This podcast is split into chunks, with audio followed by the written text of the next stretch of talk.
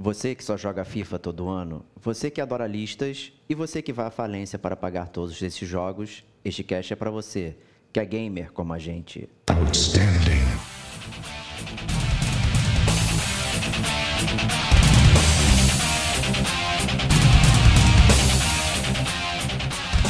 Diego Ferreira. Todos os jogos escolhidos têm podcast do Gamer como a gente. Rodrigo Estevão.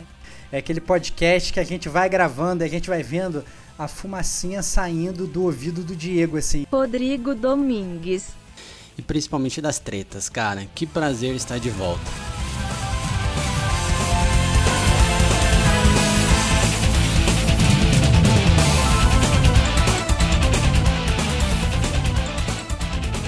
Este é o Gamer como a gente.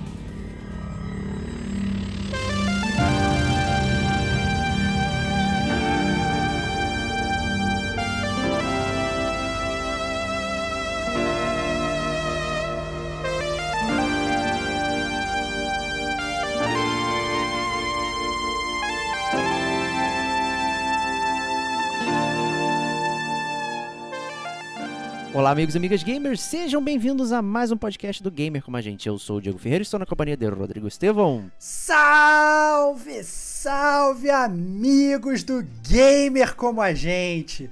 Cara, eu tava com saudade de fazer podcast desse tipo, cara, que esse é o podcast da pilha, cara.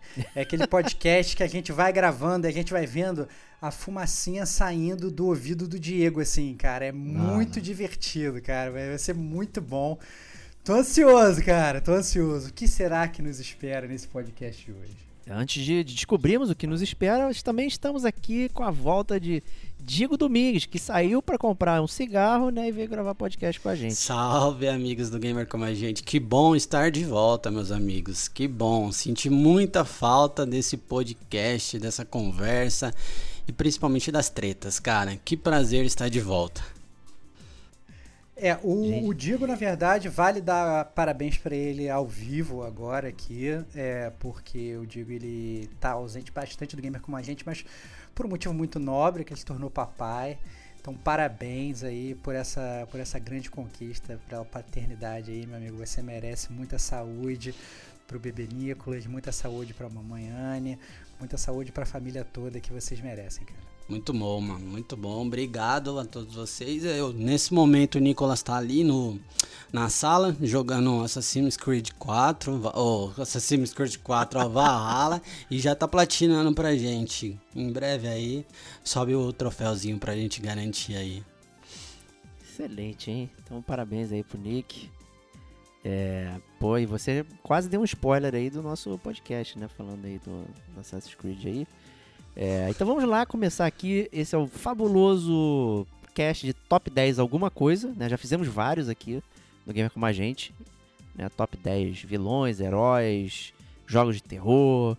Né? Então agora vamos falar top 10 jogos da última geração. Geração, entenda-se, PS4, Xbox e Switch. Né? E eu vou aqui chamar o nosso amigo Stevox para fazer a, a leitura da caixa do podcast para explicar aqui para a galera é, alguns critérios que utilizamos para poder né, destrinchar os jogos que vão figurar na nossa lista. É, eu acho que que é importante falar, quando a gente vai falar do top 10, quando a gente. O próprio Diego ele falou assim, pô, vamos fazer o top 10 da geração passada. É primeiro que a gente fala por que, que a gente está fazendo o top 10 da geração passada, né? Primeiro porque, obviamente, a gente já mudou de geração. É, mas segundo que essa nova geração ela não tem muitos jogos exclusivos dessa nova geração, né? É uma geração que ela começou, mas ela começou meio capada em termos de jogos. Não tem aquele blockbuster ainda, né? é, não tem aquele jogo que você fala assim, caraca, eu tenho que comprar um videogame novo porque já saiu esse jogo e tal. E, e a verdade é que grande parte da galera, apesar da gente não encontrar nenhum console novo da, da geração nova para comprar, ser muito difícil, né? É, grande parte da galera a gente sabe que ainda tem o console da geração passada, né? E a gente resolveu fazer esse apanhado desses jogos aí, que digamos são aqueles jogos que a gente é obrigado a jogar, né? Então assim, se você quer saber o que foi a geração passada, você obrigatoriamente você tem que ter jogado esses jogos. Né? E aí, obviamente, já pode. Isso é um cast de pilha, é um cast que sempre quando a gente faz top 10 a gente recebe hate mail, né? Porque os ouvintes eles gostam de participar, então eles mandam o top 10 deles pra gente, a gente chama ali no news. Mas eles sempre mandam também aquelas mensagens de como assim você deixou esse jogo fora e tal, etc. E aí, por exemplo, já, já cabe falar alguns critérios que a gente criou. Assim. Então, por exemplo, é, tem um jogo que está muito em voga atualmente, que o, que o Diego, que é um dos favoritos, o Diego já falou logo aqui. Eu, inclusive, já terminei de jogar, então em breve vai ter cast do Gamer Como a Gente, que é o Hades, né? E eu já adianto que o Hades, por exemplo, é um jogo que não está na lista, né? Ele não está na lista... Olha, apesar do Diego, né? O Diego, na lista prévia dele, já botou o Hades lá. Só que o Hades seria um roubo, porque na verdade o Hades ele foi lançado em concomitante para a geração passada e para a geração atual, né? E na verdade, você, se você quisesse jogar o Hades lá na geração passada, sei lá, dois, três anos atrás, você não ia ter, não ia ter conseguido. Ele não é, digamos assim, aquele jogo é, que ele foi lançado para a geração passada. Ele foi lançado para as duas ao mesmo tempo. Então, a gente resolveu desconsiderar esse tipo de jogo. Da mesma forma que um jogo que eu tinha escolhido é, também para minha geração, para jogos emblemáticos da geração passada, a gente teve que tirar fora, que foi o GTA V. Né? O GTA V foi muito emblemático para mim na geração, na geração do PS4. Gastei muitas horas nele, mas na verdade, a minha primeira versão do GTA V eu comprei no PS3. e depois eu fui comprar de novo o PS4. Então, ele foi um jogo, ele não é um jogo na verdade da geração passada, ele era um jogo da geração retrasada, né, que ele acabou que meio que sofreu essas, essas modificações todas. Então, por exemplo, eu não vou citar aqui um Shadow of the Colossus remake da vida, por mais que seja um dos meus jogos favoritos que eu joguei no PS4. Ele não é um jogo de PS4, é um jogo de PS2, né? Então, esse tipo de jogo também, ele acaba que, que ele meio que não entrou na nossa baila, né, Diego? Então, isso. Fora isso, assim, várias discussões e, obviamente, a gente, você já conhece o gamer como a gente, né? A gente estipula regras também pra gente mesmo quebrar, né? Então, acaba sendo sendo muito complicado. E o que será que virá nesse podcast Top 10? Quais serão os jogos escolhidos pela pois gente? Pois é, vamos lá. Temos mais um, um disclaimer aqui de, de, como a gente fez a regra, que é igual a dos outros também, né, que é um top 10 único, ou seja, é, eu, Estevox e o Digo aqui, elegemos cada um o seu próprio top 10. Jogos que figuraram nas três listas automaticamente estão na lista final. Jogos que estão apenas em duas listas, teve aquele aquela conversinha, né, para convencer, mas não precisa de muito. E jogo que só também está em uma lista tinha que sofrer para para ser convencido a, a entrar. Né? Então teve todo esse esse papo aí pra gente chegar numa lista única do gamer como a gente, né? É, esse seria um podcast até engraçado para fazer live, porque na verdade esse podcast a gente entrou praticamente uma hora antes, a gente tá uma hora caindo na porrada Entendeu? É, é, arrancando uns cabelos dos outros. Olha aí, eu, eu arrancando o cabelo novinho do Diego Domingues. A gente caindo na porrada ou arrancando os cabelos dos outros para definir aí quem é que. Quais são, qual é realmente o top 10 definitivo, né? Então, obviamente, ninguém nunca sai 100% satisfeito do cast top 10, nem a gente. é. né? Nem a gente que, que, que faz o podcast que monta a lista nunca é o top 10 de cada participante que está entrando aqui. Então a gente tem que entrar num consenso, nem que esse consenso seja, é, sei lá, é, advindo de muita briga. É isso aí. É aí. Então, antes de começarmos aqui, eu vou querer chamar é, os nossos patrocinadores oficiais aqui do Gamer com a gente, que o Diego Domingos vai apresentar aqui, por gentileza. Bom, vamos falar dos nossos patrocinadores, né? Antes de começar esse podcast maravilhoso aí, para quem não sabe, a gente é o nosso patrocinador, né? Então, Pra nada melhor do que isso, né? Que baita patrocinador que a gente tem. Mas se você quer ajudar o gamer como a gente, corre lá na nossa rede social, no Instagram, no Twitter, no Facebook, onde for melhor e manda uma mensaginha pra gente. A gente tem algumas camisetas em estoques a Forja, que nem diz o Diego, e disse no último news, ela tá apagada no momento, mas ela tá acesa em nossos corações, né? Então manda uma mensagem Isso. pra gente, a gente manda umas fotinhas para vocês com o que a gente tem no estoque e você garante aí talvez a melhor camiseta do ano de 2021 que você vai ter. Então, só só dá um toque pra gente. E acho que é isso, né? Tem mais algum recadinho aí?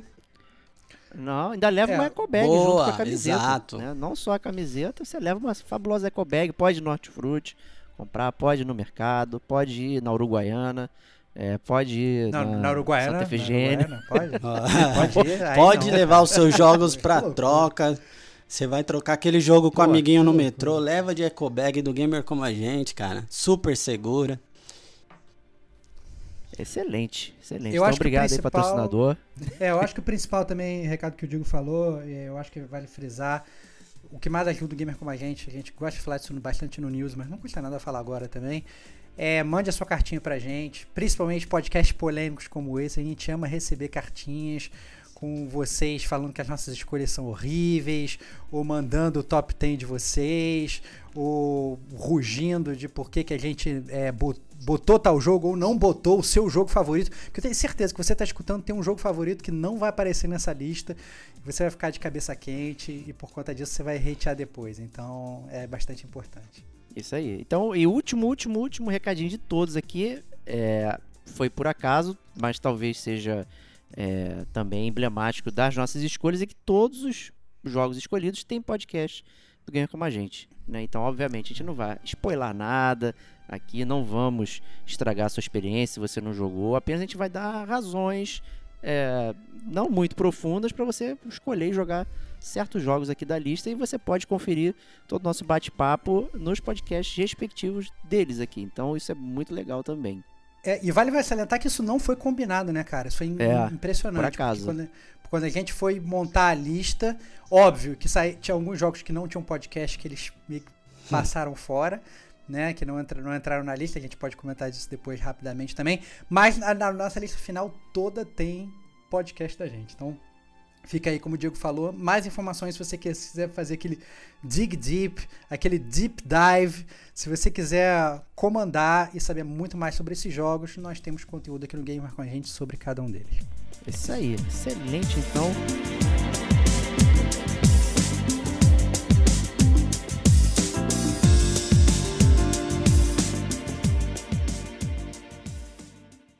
Round one.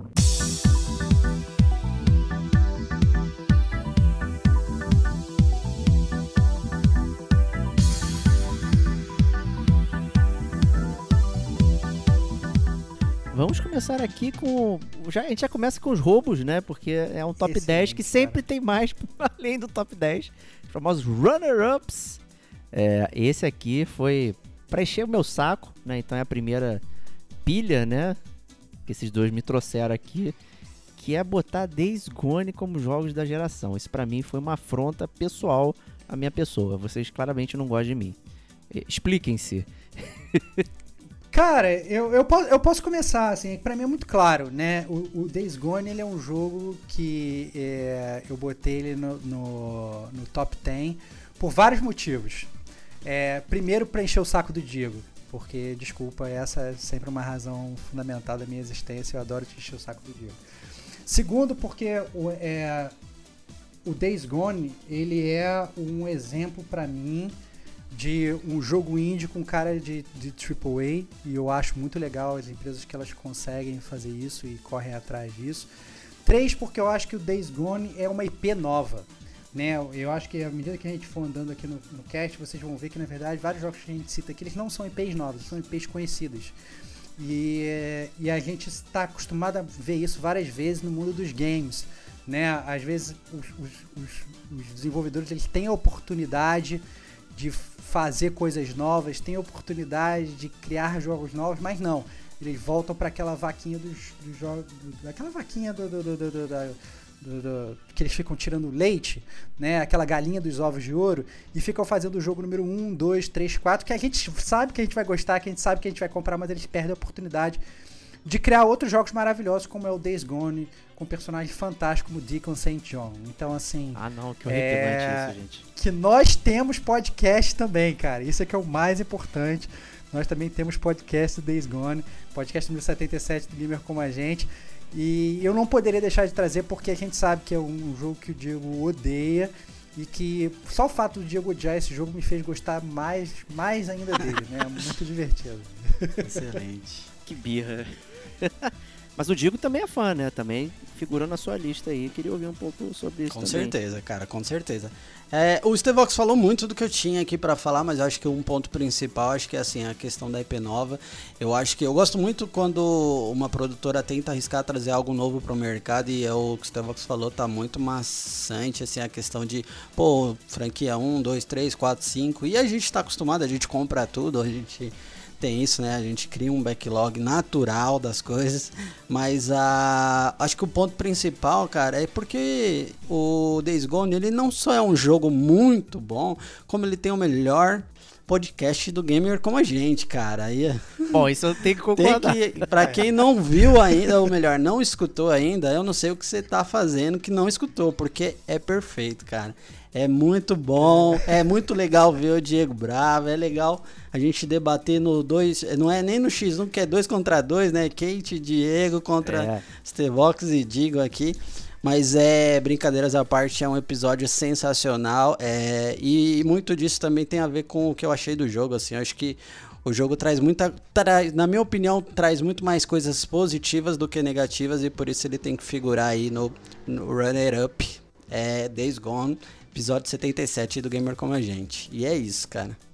É, o, jo- o jogo é tão divisivo, né, que acaba que ele acabou sendo importante pro game como a gente pra, É, pra figurar aqui. Tem que, tem que ser, é, eu acho aquele negócio, às vezes a gente fala do, do, do, do top 10, né? É, e se a gente quiser realmente levar esse critério como são jogos importantes que você tenha jogado, eu acho muito importante que, que o gamer como a gente tenha escutado o Days Gone, não só para curtir o podcast da melhor maneira possível, mas também para ter uma opinião definitiva sobre esse jogo que ele é um divisor de águas da geração passada, entendeu? Então, é por isso que Days Gone ele mereceria estar na lista, mas o Diego chorou tanto, entendeu? No pré-cast e brigou tanto e bateu o pé, parecia a criança mimada que a gente teve Bateu que tirar o ele pé. do top Que a 10. gente deixou ele- pois Não, ia é. levar a bola embora. Ia levar a bola Bateu embora. tanto que a gente deixou ele assistindo do lado de fora na janela, né, cara? Essa premiação. Mas vale, vale citar Ah, aqui que é pra galera nova aí que tá pensando em pegar um PS5 e tal, Days Gone é Plus Collection. Então você ganha o jogo de graça. E agora não tem desculpa, cara. Agora você joga mais ainda. Você, você faz o, play, o, New Game Mais, platina e, e ainda vem aqui comentar e falar que a gente tá certo e não o Diego. Então, esse é Não, isso aí não vai acontecer. Não façam isso. É, E temos mais um runner-up aqui também, que é um muito pedido pela galera. É, tô sofrendo pressões aqui. Inclusive foi um jogo que eu e o Antônio Ludwig, também outro companheiro gamer como a gente, recomendamos ao Stevox. Né? E eu fiz o clássico, né? Recomendei sem jogar, né? Mas obviamente foi muito bem recomendado, que é o Nier Automata. Que só o Stevox Cara. aqui teve o prazer inenarrável de jogar, né?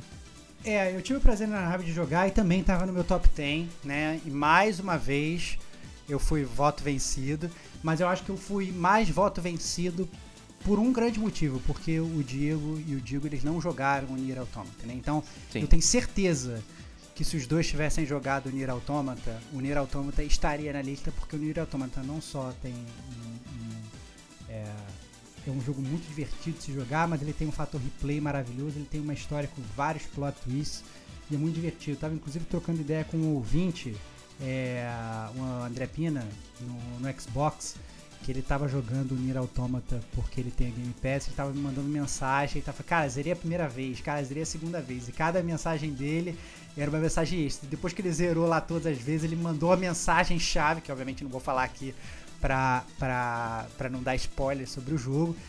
E foi aquela mensagem que eu sabia, e ele sabia, e todo mundo que chegou naquele ponto do Nier Automata sabe que a sua jornada finalmente está completa, assim. Então, é muito emocionante, cara, a gente ver os gamers jogando isso, jogando Nier Automata e curtindo. E com certeza, me escutem, não aparece no nosso top 10, mas se você, por exemplo, tem um Xbox, se você tem o Game Pass, e você às vezes fica ali batendo o olho naquela lista infindável de jogos, perguntando o que, que eu vou jogar, e você ainda não jogou o Nier Automata, você está perdendo uma grande oportunidade. Não perca essa oportunidade, porque é um jogo da geração passada que tem que ser jogado. Pô, cara, eu joguei, hein? Ele é tão bom que eu não me spoilei ainda. É, o Nier Automata. Não me spoilei. Você jogou capado, Não, pô. Eu joguei tudo. 5 minutos, cara. Se Ah, não. Ah até eu joguei Ah, mais, tu não pô. jogou. Mas, ah, Tu não jogou. Até o dia. Cara, até o Diego eu jogou. tenho cara. esse o jogo, cara. mais, Pior que eu tenho ele em Eu perdi mídia. o save. Eu perdi o save. Não, é, eu tenho ele em mídia, mas eu não sei. Eu comecei o jogo, eu, sei lá, falei. É aquele momento que você fala, cara, tá no tempo ainda da troca, sabe? Tá no prazo de troca. Então eu vou começar outro e depois eu volto nesse. Eu nunca voltei, cara. Um dia, quem sabe, tá aqui, Cara, é um pegando poeira. Cara, é, é um pecado, é um pecado. Eu acho que esse jogo, ele é um jogo que ele... Ele tem que ser jogado, cara. Não tem, não tem que falar, não. Tá no meu top 10 de jogos da outra geração. Pra vocês verem como eu já começo sendo voto vencido.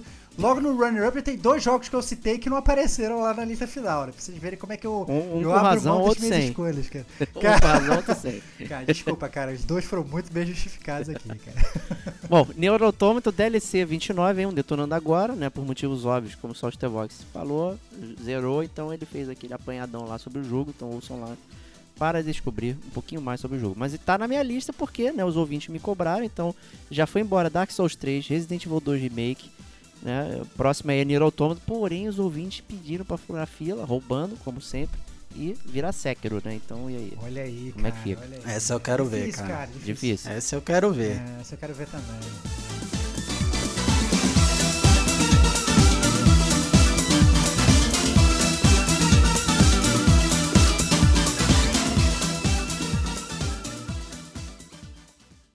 Round two.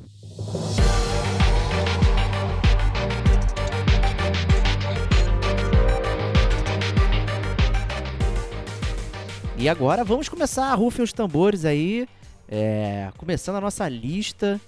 E o primeiro que vamos falar aqui é o décimo lugar dessa lista, que foi difícil de chegar aqui, é, mas tem motivos. né? Então estamos aqui falando de Spider-Man, que foi o podcast número 66, que contou aqui com o nosso amigo Digo.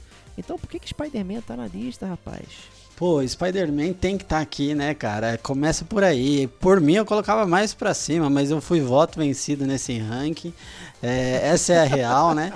Mas é. Cara, Spider-Man é um jogo muito bom de forma geral, cara. Acho que o gameplay é muito bom, ele é divertido, a história é muito boa. E mais do que tudo, né, a gente vinha daquela. daquela daquela coisa e aquele medinho de que só funcionava com Batman, jogos nesse estilo. E aí o Spider-Man, ele veio muito para mostrar que, que dá para adaptar. Não dá para funcionar, não funciona com Avengers, né? A gente já viu isso, mas mas Spider-Man funciona, cara. E o jogo ele é muito bom, assim. Eu tive muito prazer em jogar o, o jogo todinho. Eu é, se eu não me engano, eu platinei o jogo, inclusive. É, e eu acho que a parte narrativa do jogo é um dos pontos mais legais, assim, porque não dá pra falar muito, né? Quem jogou sabe, quem ouviu o podcast também sabe. Vai, vai, vai ser um spoiler aqui, mas eu acho que a parada é muito boa. É, essa é a recomendação. Se você tem um, um game, principalmente um PlayStation, que é hoje quem, quem consegue jogar Spider-Man, tem que jogar o jogo, porque o jogo é muito bom. É o.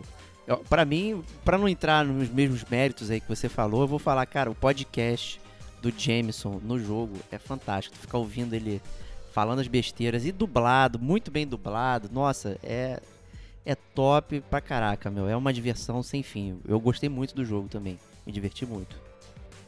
É, o, o Spider-Man ele entrou no meu top 10 por um motivo muito simples. né? Não só esse que o Diego já falou, né? Que a gente tinha, digamos, essa overdose de jogos do Batman. E pra ter um jogo de super-herói maneiro tinha que ser um, um jogo do Batman, né? Mas ele entrou no meu top 10 pelo fator surpresa. Porque eu mesmo estava muito descrente com relação ao jogo do Homem-Aranha. Inclusive em cast da E3, aqui do próprio Gamer Como a Gente, quando passou o trailer, eu fui um dos primeiros que falei, esse jogo vai ser uma bomba, vai ser horrível, não vai funcionar e tal, não sei o que. E quando saiu o jogo do Homem-Aranha, eu tava lá, me dependurando pelas ruas de, de Manhattan sem parar, indo de um lado pro outro, pegando todos os collectibles, me divertindo, fazendo todas as missões e tal. Me, diverti muito com o jogo. E foi um jogo que. que o, o fato de eu ter zero hype nele, pelo contrário, ter um, tipo um anti-hype, eu já tava crente que ia ser uma bomba, né? É... E o quanto eu gostei dele, tendo, tendo todo esse preconceito, porque essa é a verdade, eu tava com preconceito com o jogo antes de jogar.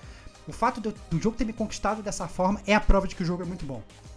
Então, É, e tem todo assim, você, se você é fã de quadrinhos, você é fã do Homem-Aranha, né? Você tem vários, digamos, easter eggs para você curtir ali, né? Você consegue realmente entrar no, no, no, universo aí do Cabeça de Teia. E é realmente muito divertido o, o jogo de Homem-Aranha aí. É uma pena que, que, ele realmente seja exclusivo da Sony, que o pessoal dos, dos outros consoles não possa experimentar, porque o Homem-Aranha ele é, digamos, um é o amigão da vizinhança, né? Um herói popular, todo mundo conhece o Homem-Aranha, todo mundo gosta do Homem-Aranha.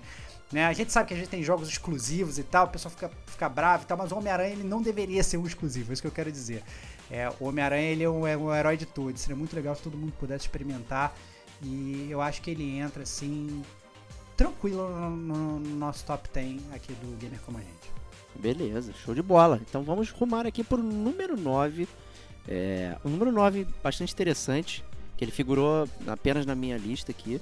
É, e eu nunca vi um, um, jogo de guerra assim, como esse. Né? O pessoal tá acostumado aí a jogar jogos de guerra de piu-piu, de tiro, sai fuzilando geral, sem, sem consequências, sem nada. É, e de repente chegou esse joguitos aqui, que é o jogo que se chama This War of Mine, onde fizemos um podcast aqui, eu e Stevox, número 28, que é um jogo de guerra completamente diferente, né? Que você não sai dando tiro por aí. Você é um refugiado que está tentando não morrer dentro de uma guerra civil que está rolando. Né? E como é que é. você faz isso, né? É, então, eu, eu, eu. O que eu achei engraçado disso é que, assim, como a gente já falou aqui na hora dos critérios, a gente montou as nossas listas separado, né? E aí a gente pegou, compartilhou a tela e cada um mostrou a sua lista. E no momento que eu vi o This War of Mine na lista do Diego, eu falei, beleza, eu te concedo esse. Pode entrar porque esse poderia entrar na minha lista tranquilamente. Então, isso que é o legal também, né? Porque às vezes tem certas coisas que a gente nem pensa no jogo, a gente às vezes esquece do jogo. Mas que bom que nós não somos um só e a gente realmente faz debate antes e tal. E eu achei muito justo o This War of Mine entrar, né? Quem escutou o podcast Gamer como a gente sobre This War of Mine sabe o quão, o quão diferente é o jogo, né? Como o Diego falou, ele é um jogo de guerra, mas ele não é um jogo de tiro, não é um jogo de piu-piu.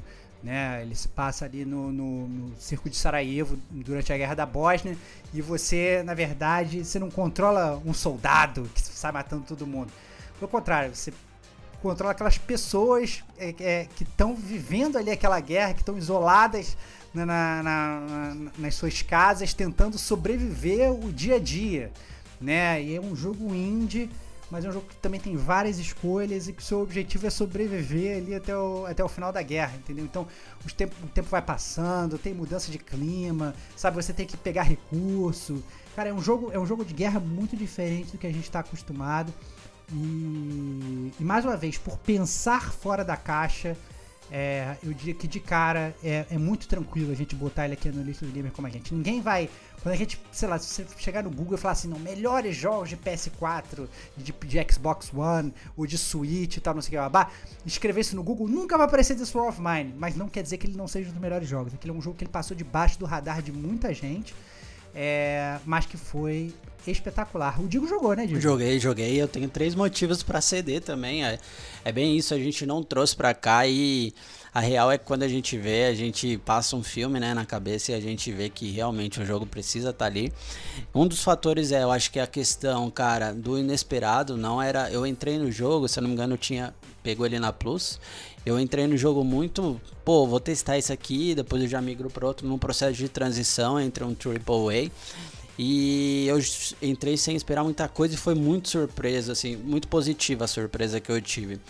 É, o outro fator que me chamou muita atenção foi a questão do, da carga emocional do jogo, cara. Eu me eu lembro muito é, dessa fase desse gameplay que eu tava com um processo muito cansativo, sobrecarregado no trabalho. E aí é, eu chegava em casa querendo relaxar, jogar um jogo, e eu não conseguia engrenar muito nessa, nessa fatídica semana, sei lá.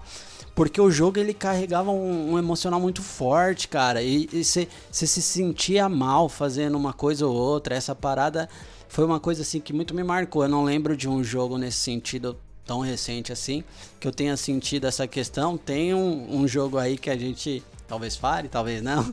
Mas é.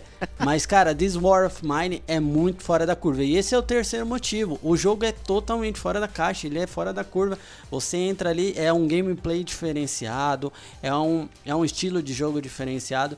E isso me soou bastante positivo. É, só que me, é, o, o ponto-chave para mim foi essa carga emocional, cara. Que é uma questão assim: você tem que estar tá bem. Não sei se, se é só comigo, se, se depois vocês podem até complementar e falar um pouquinho disso. Mas foi uma parada que mexeu muito comigo, sabe? Eu precisava, precisei esperar uma semana para voltar a jogar o jogo, porque não tava sendo legal, não tava sendo confortável para mim chegar do serviço cansado, esgotado e jogar um jogo com tanta que sugava tanto assim. Mas fala aí, acho que ele cumpriu bem a, a, a, o mérito dele, que é justamente esse de colocar você no horror da guerra e não naqueles que causam a guerra, mas naqueles que sentem o efeito da guerra. E tem muito aquele negócio também do XCOM, de você se afeiçoar a, aos personagens que você está ali controlando e você tomar decisões que é, podem te levar à morte e tudo mais. E tomar decisões difíceis, né? Porque você é um refugiado, é, mas aí à noite você sai para buscar suprimento. E aí você vai sair, você vai deixar guardas uh, no seu esconderijo, as pessoas podem chegar lá, pegar, pegar tudo seu. E você pode invadir a casa dos outros e pegar coisas. Você pode brandir uma arma e atirar num casal de, de, de senhores que não tem nada a ver com isso, mas eles têm comida e tal. O que, que você vai fazer? Você consegue conviver com, com essa escolha? É, sabe, é muito horrível, na real, você tomar essas decisões e às vezes você toma decisões que são ruins e elas não tiveram lugar nenhum e você perde o jogo, né? E vai embora, a, é, acabou, tipo, porra, fiz uma merda, aconteceu uma merda e eu tô fudido aqui da cabeça. Então realmente não é um jogo que a, o game, a mecânica é simples, muito tranquilo de você saber o que você tem que fazer, só que as, uh, as repercussões são muito grandes, né, Starbucks? É, é, com certeza. Eu acho que de cara é, é, não tem nem o que falar, porque é exatamente isso que vocês falaram, assim, assim, a, a, você realmente se sente muito próximo dos personagens. É, ele é um jogo que, mais uma vez, ele estimula também você a jogar várias vezes, porque cada vez que você joga ele é um pouco diferente também. Ele tem a expansão, por exemplo, The Little Kids, salvo engano, é um nome que. Little Ones. Little Ones, perfeito. The Little Ones, que ele inclui crianças no jogo, e aí é mais terrível ainda né?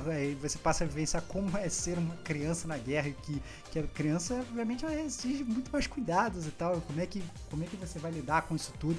Então, na boa, é sinceramente um, um jogaço. É, eu acho que até em termos de, de preço também vale a gente salientar isso aqui no Gamer como a gente. Né? A gente sabe que os jogos estão muito caros. O This War of Mine é um jogo, como o Diego falou, já foi dado de graça mas ele é um jogo que você, você consegue pegar ele por um preço muito em conta. E realmente vale a pena dar, dar uma jogada. E tá assim. Quem, quem, mais uma vez, quem jogou jogos da geração passada, quem quer conhecer o que foi a geração passada, tem que jogar This War of Mine. Isso aí. O jogo é lindíssimo, música foda. A gente nem falou nisso, né? A arte é, é. fantástica, a música é incrível. É, e dica do Diego, tá no Google Play Pass. Então você pode jogar no seu Android por apenas R$ 9,90 ao mês. Aí, olha, aí. Olha, olha aí, cara. Então você pode baixar de graça This War of Mine e jogar hoje. Né? Então não percam seu tempo, vão lá jogar. Próximo jogo da lista aí, número 8. Ele ainda também não tem um podcast full. Ele tem apenas um DLC, um detonando agora, que é o DLC 64. Que é Disco Elysium. É, rapaz, o RPG da moda aí que quebrou a cabeça de uns, né, outros né, causou nojo e ojeriza. Né, ele é realmente muito divisivo.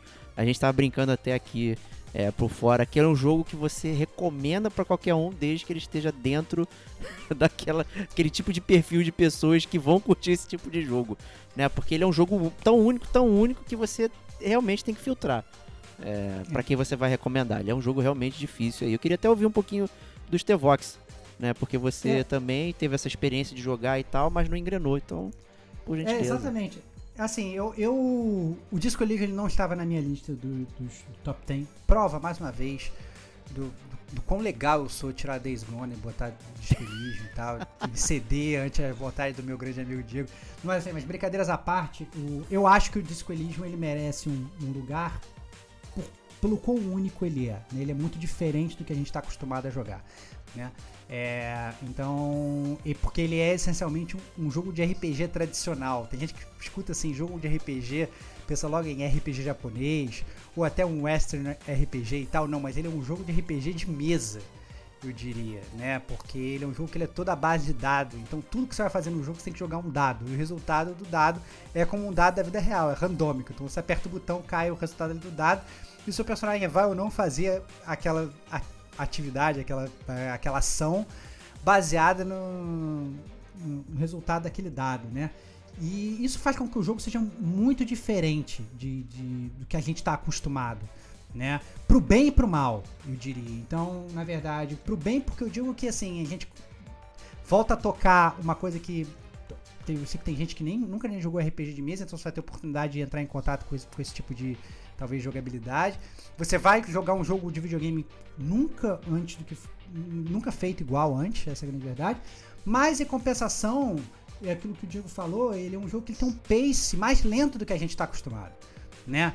Ele é um jogo que ah, você tem que ler muito, né? O jogo ele tem é, muitas coisas para você ler, ele tem muitos diálogos para você ler. Você tem que prestar atenção em tudo que tá acontecendo. E a gente sabe que, que isso não é para todo mundo, né? Isso não é para todo mundo. Mas não é porque não é para todo mundo que não deveria ser experimentado. Por isso que eu acho tranquilo ele estar nessa lista também. Eu acho que ele é um jogo que ele merece ser jogado porque ele é diferente. Então, quando ele é um jogo, você pega um jogo tão diferente assim, a grande pergunta é que todo gamer tem que se fazer. Será que eu vou gostar desse jogo? Porque você não sabe se você vai gostar desse jogo até você jogar. Essa é a grande verdade. Porque ele é único. Ele não é um jogo de ação, ele não é um jogo de tiro, não é um jogo de futebol, não é um jogo de RPG tradicional. Ele, ele é um jogo completamente diferente. Né? E só por essa inovação, e só porque eu acho que todos os gamers eles têm que se perguntar, é, é, ele tem que estar nessa lista do top 10, entendeu? Mas, como foi o Diego falou, ele é muito hit or miss. E, e eu tenho certeza, por exemplo, que a gente pode receber hate mail falando: cara, como é que vocês botaram o Disco Elysium? Eu achei esse jogo um saco, esse jogo não clicou pra mim, eu tive que ler pra caramba e tal, não sei o que. Eu mesmo. é, eu tive uma dificuldade grande desse jogo porque eu gostei muito do jogo, mas ao mesmo tempo é um jogo que, que só tinha no computador pra jogar. E aí eu ficava meio que alternando com o trabalho. E aí, como é um jogo que eu tinha que ler muito, eu já tinha lido muito, já tinha trabalhado muito durante o dia todo. Então não queria ficar na frente do meu computador lendo. Então aos poucos eu fui meio que me desligando do jogo. Eu vi que eu não estava aproveitando o jogo da forma como eu gostaria. Eu até falei, cara, eu vou até pausar, porque eu acho que eu tô estragando o jogo pra mim porque eu tô jogando, às vezes, no intervalo de trabalho, eu parei de trabalhar, já tô cansado, tô sentado na frente do computador. E eu deveria estar curtindo mais e na verdade eu não tô, entendeu? Pela forma como eu tava jogando o jogo. Então ele é muito característico.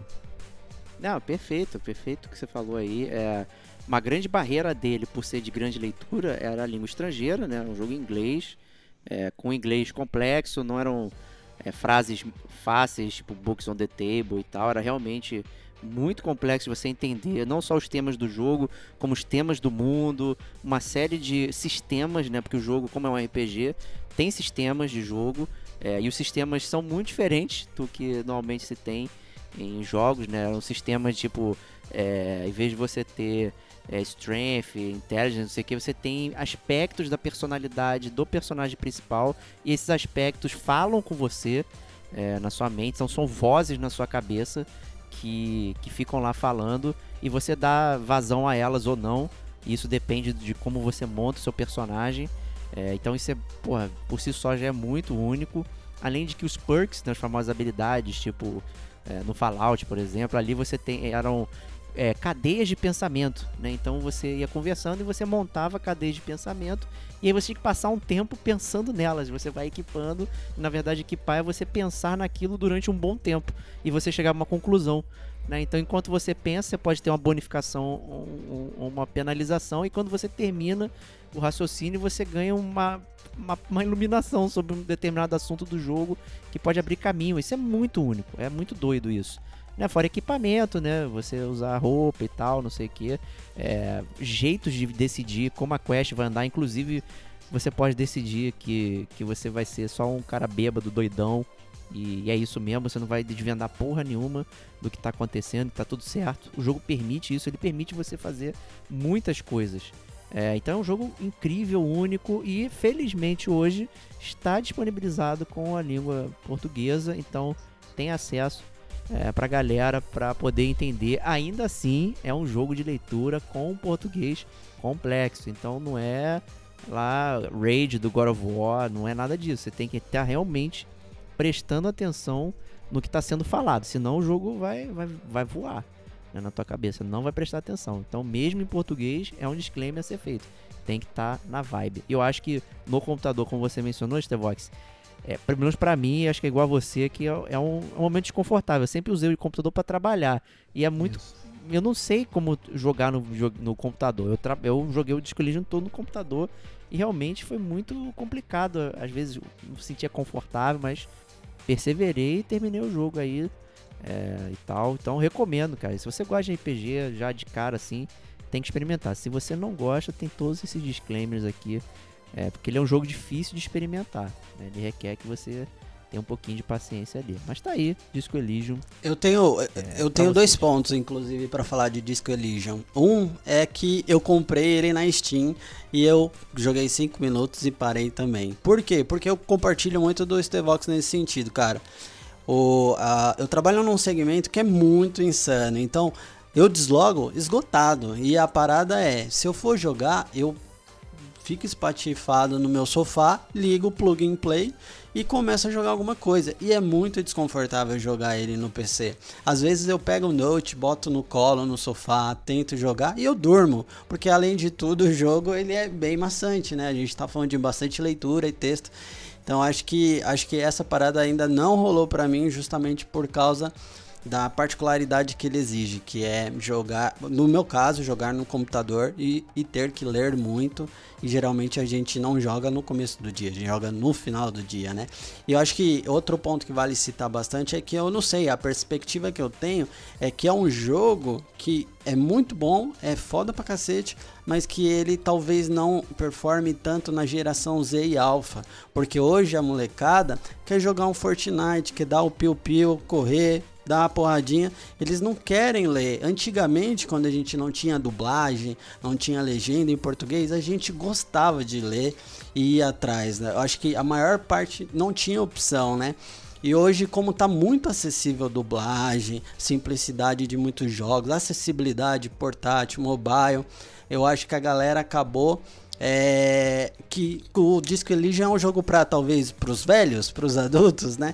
Porque eu acho que molecada vai pular muito fora, muito mais fora do que dentro no, no quesito de- do, do estilo do jogo, né? Essa é a minha percepção, assim, olhando a parte de nicho do jogo e a parte do público que a gente tem hoje em dia. Perfeito. Então vamos aí para nossa sétima posição. Esse é um também que ganhou um super podcast, podcast número 25, então lá dos primórdios aí. É, o podcast, na verdade, falou sobre toda a saga envolvendo é, esse jogo, mas o escolhido aqui foi Uncharted 4, é, que não figurou na minha lista, mas é, facilmente né, fui convencido a colocar aqui, porque é um no-brainer, né? Uncharted 4 é, pra mim, é o melhor da série. Eu acho que ele faz tudo de direitinho ali, é, inclusive nas coisas que eu reclamo, né, do Drake genocida. Mas, é, cara, o jogo é muito gostoso, meu. Puta merda. Tô aqui lembrando, cara, quando vocês falaram, eu fiquei lembrando de várias paradas. É, ele é muito gostoso. É, eu, eu. Vale salientar que eu não acho o jogo o melhor da série. A gente, inclusive, falou Não, disso. eu falei né? eu. É, Eu sei, eu sei, eu sei, eu sei. Você falou que você, você achou, assim. E eu tô dando a minha, minha visão, assim. Eu não acho o Sim, jogo o sim. melhor jogo da série. Mas eu acho que tranquilamente ele entra no, no top 10, não só pelo, pelo fator é, dele, dele ser bom, né? Que eu acho que ele realmente é muito bom, é muito polido. Como pelo fator da jornada do, do Drake, né? Eu acho que quem. O, o Uncharted 4, se você joga ele individualmente, você nunca jogou os outros Uncharted, você simplesmente pegou ele e jogou, ele já é um jogo bom e já é um jogo do caralho, né?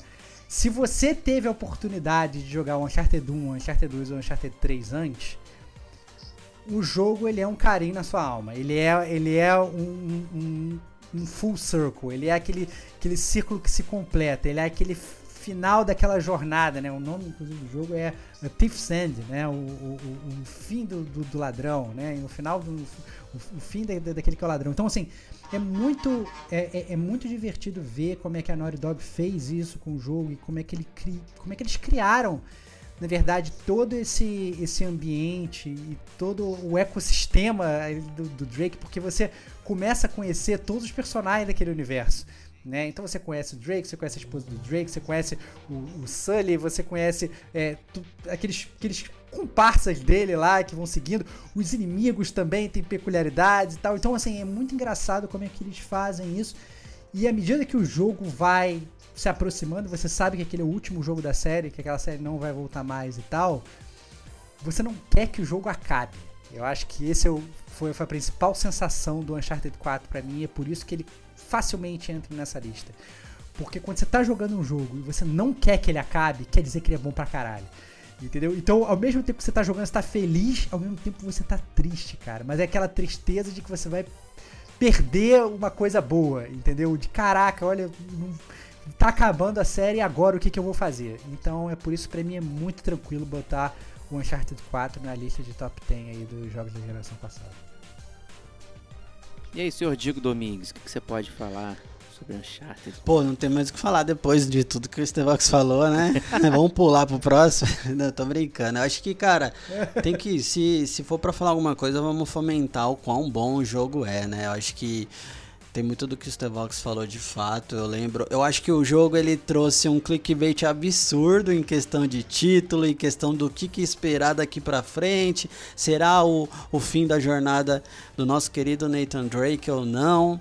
É, então a gente joga de fato. Eu também saí nessa, nessa, nesse pace aí e nesse medinho, né, de, de acabar toda a jornada, porque eu joguei desde o 1, então eu me sentia muito best friend do, Nate, do, do, do Nathan Drake. É, então a gente pegar assim o jogo com uma pegada de que ah vai ser o último foi bem foi bem legal porque me fez ter mais proximidade, mais imersão. Acho que o jogo também faz tudo muito certinho e acaba te encaixando muito bem nisso. Então o gameplay é redondo, a história é sensacional, as idas e vindas no tempo em flashback cai muito bem no contexto da história. Então é o visual, cara, para mim foi um dos jogos mais lindos que eu vi na época que eu joguei cada cenário um mais bonito que o outro. Eu acho que ele só foi talvez um pouco injustiçado porque depois de Last of Us o, o Uncharted deixou de ser o queridinho da Naughty Dog, né? Mas para mim ele, ele, ele é um o, o, de longe, de longe, em gerações, em gerações, ele tá no meu top 10, cara. Ele é um jogo que tem que ser jogado e ele funciona só jogando 4, funciona só jogando 3, enfim. Ele é, ele tem que estar tá no top 10 aqui, principalmente do gamer como a gente, para que todo mundo que esteja aqui ouvindo jogue esse jogo na próxima semana e mande uma cartinha pra gente falando que a gente tá certo.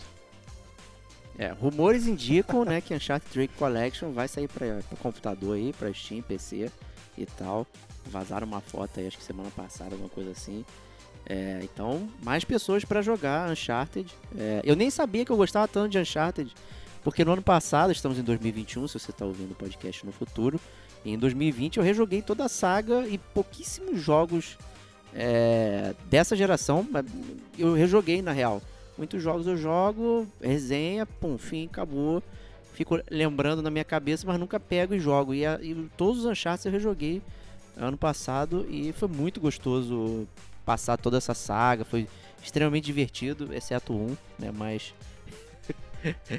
problemas, né? Mas enfim, é, ouça lá o podcast 25. Mas o puta jogo, cara, o Uncharted 4. Glória. É... E falando em glória, próximo jogo aqui, que é o primeiro lugar do, do, do sexto ao décimo. Então ele é o sexto lugar, sendo o primeiro aí do bottom né, do, da lista.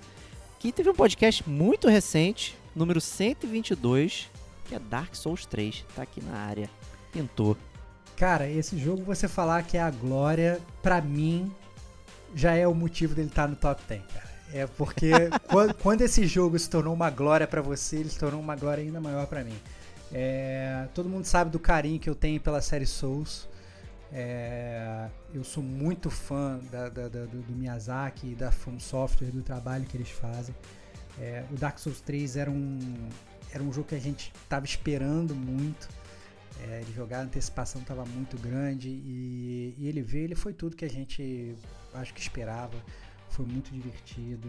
A lore é, continua cada vez melhor. É, você tem bons personagens, o gameplay continua aquele absurdo, gostoso de jogar, com aquela dificuldade spot on, né, que todo mundo fala que é muito difícil. Mas agora que o Diego zerou, a gente sabe que não é tão difícil, então força Botei no aí, easy, galera que gente. ainda não zerou.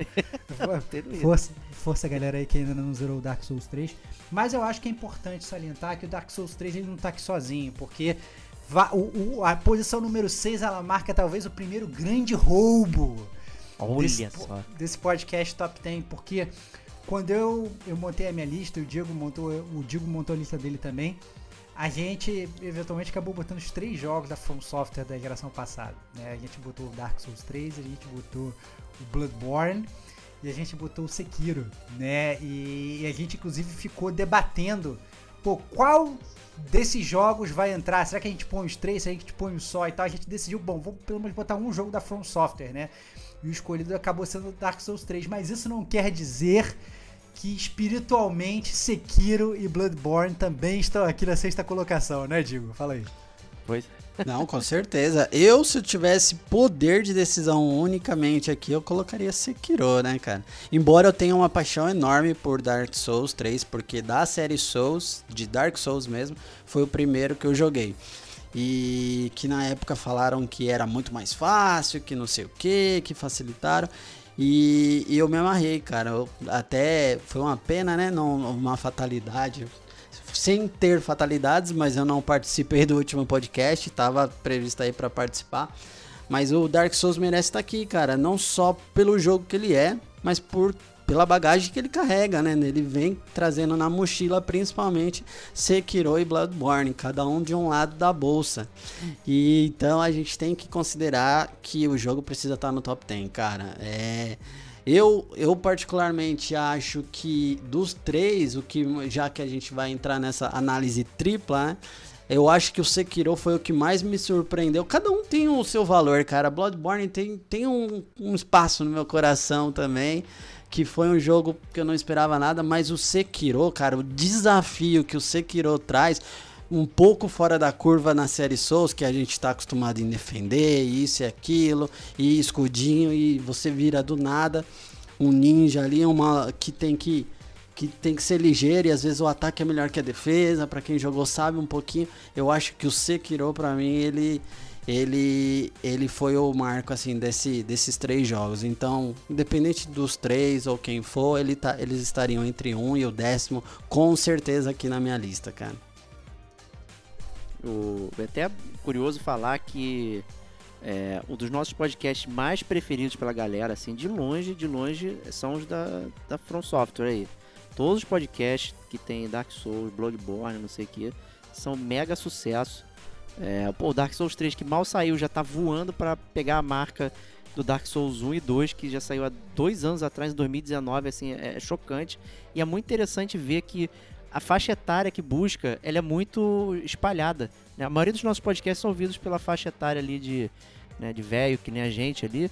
É, mas o Dark Souls, cara, não sei o que acontece ali. O pessoal só vai parar no nosso pra ouvir Dark Souls. Ouve o resto aí também, que é legal, tá, gente? É, mas, porra, dá pra ver que é uma parada muito querida pela galera.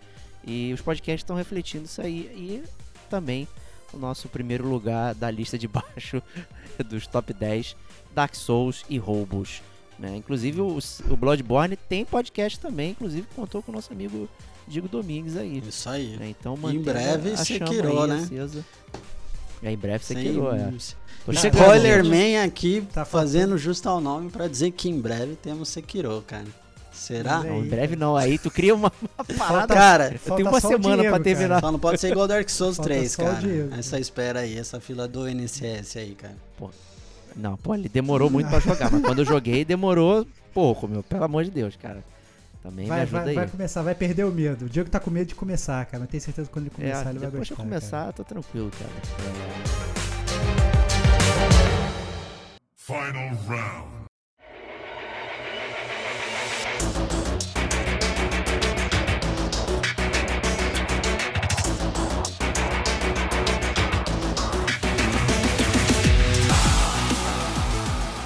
Isso, terminamos essa lista de baixo, como eu gosto de brincar, e vamos começar a lista do top 5 ali, parte Top de cima. five. É, e vamos começar com um que figurou em todas as nossas listas aqui, tanto na minha, do Digo e do Stevox, nosso quinto lugar, que teve um podcast muito bacana, de número 58, que é o Resident Evil 7. Caraca, esse aí. Cara, então, esse aqui, cara, eu vou fazer o paralelo pra falar dele. Eu quero fazer o paralelo com o Uncharted 4, cara.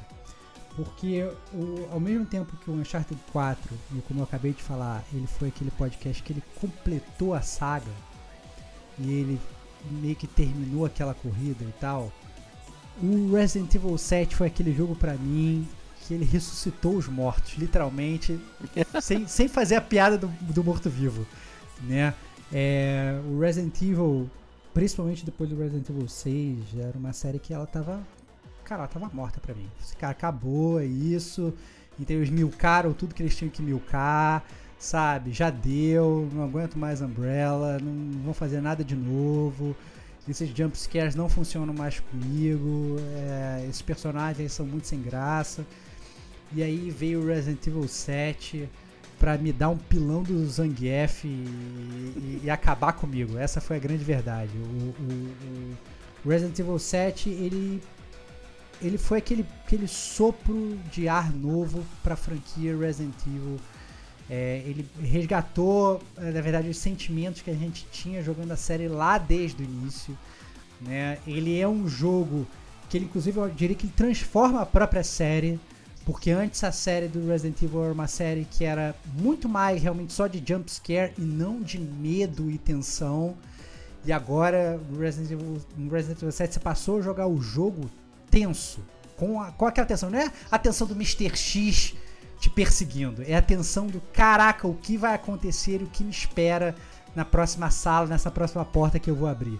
Entendeu? E não é só um zumbizinho me, me- me perseguindo. Então, eu acho que acaba que o Resident Evil 7, apesar de da gente já ter falado aqui nesse podcast várias vezes que a gente valoriza IPs novas, né? Valoriza jogos novos.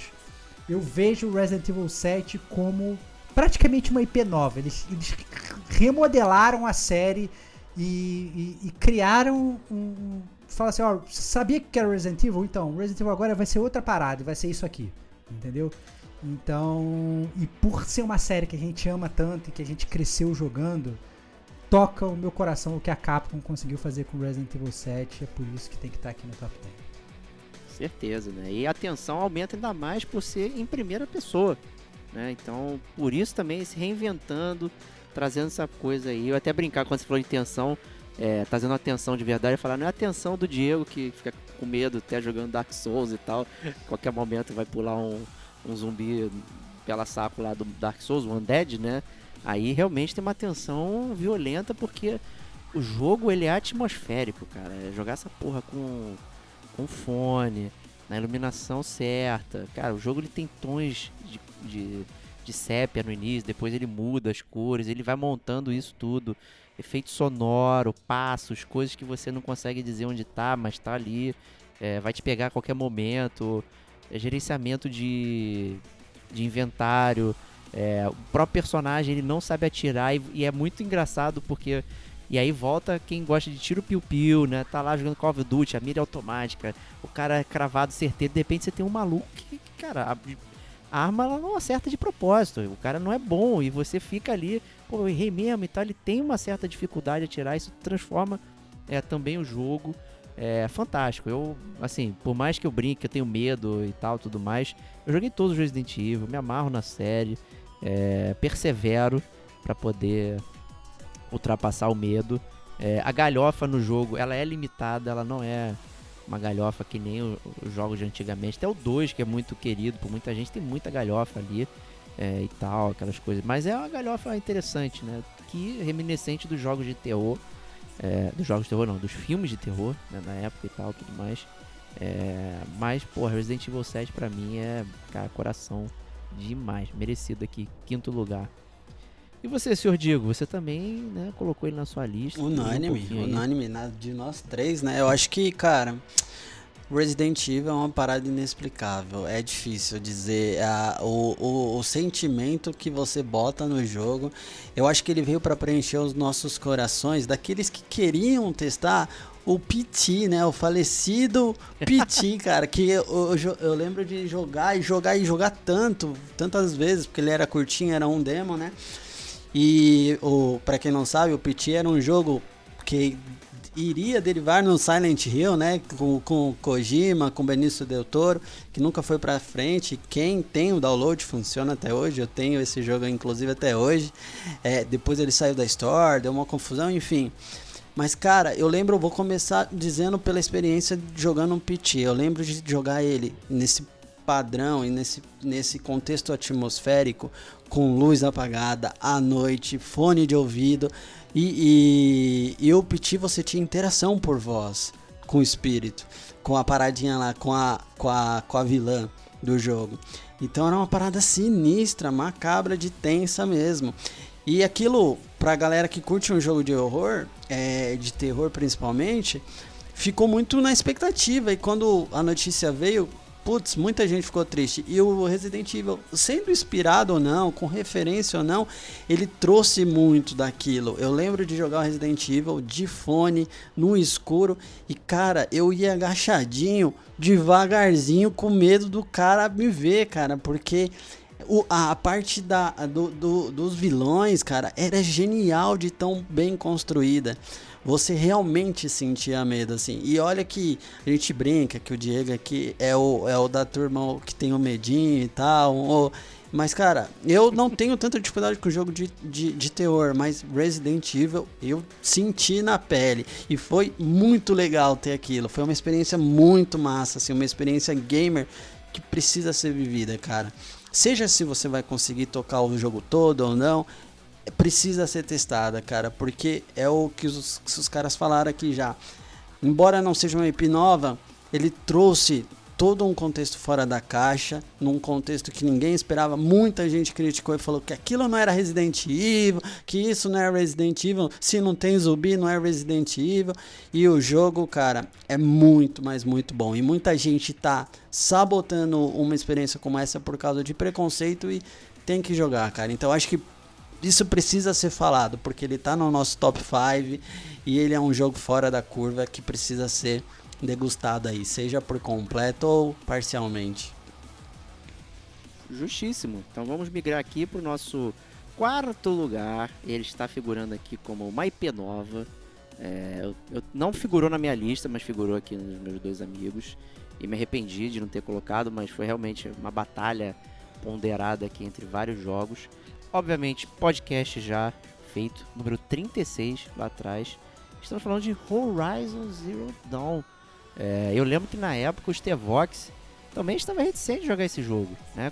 Sendo o último, inclusive, a jogar. Né? E, entretanto, ele está aqui em quarto lugar. É, e agora? E, e, respeitosamente, cara, em quarto lugar, o, o Horizon Zero Dawn, assim como o Homem-Aranha, foi outro que me deu uma rasteira e me deixou de bumbum no chão, né? Porque, inclusive, é, eu tive a experiência de jogar ele na BGS. É, na época é, tinha, tinha todo um negócio de que não podia, ninguém podia ver o jogo, você tinha que entrar num galpão fechado para jogar e tal, não sei o quê. Hoje, até em época de Covid, isso parece muito. até impensável, né? É, e, e a gente entrava lá naquele galpão todo fechado para jogar. Eu joguei o jogo e falei, cara, esse jogo vai ser nada demais, cara. Esse jogo vai ser um, um terceira pessoa tô completamente genérico, entendeu? Os inimigos genéricos. Aposto que essa história vai ser uma porcaria e tal. Não tô levando nenhuma fé no Horizon Zero Dawn. E aí o jogo saiu todo mundo comprou, todo mundo começou a falar bem e eu continuando mandando Diego, julgando sem jogar. No meu hate tá metralhadora de hater e tal. Galera falando que eu, ah não, o Stevox é sonista, ele só elogia os exclusivos da Sony, não sei o que, não sei o que. Eu metendo pau no Horizon sem jogar e tal, não sei o que. E aí eu falei, não, tá bom, beleza, tá todo mundo jogando, então foda-se, eu vou jogar esse jogo só pra gravar um cache e acabar com essa merda desse jogo. Que tolo, né, cara? Que e tolo, aí, tolinho. Tolinho, cara. Fui jogar o, o, o, o Horizon. e mudei de ideia, me apaixonei pelo Eloy. O jogo não é um jogo, digamos aí, perfeito. A gente sabe que eu tinha algumas ressalvas com relação a algumas sidequests do jogo, né? Como o próprio mundo, que eu acho que é um mundo tão maneiro que poderia ter sido tão melhor apresentado, né? E, mas a história é muito boa, a Eloy é muito boa. O combate que eu achava que ia ser super genérico foi muito legal, entendeu? Você enfrentar aqueles é, dinossauros cibernéticos, usar às vezes as partes dos corpos deles contra eles mesmos.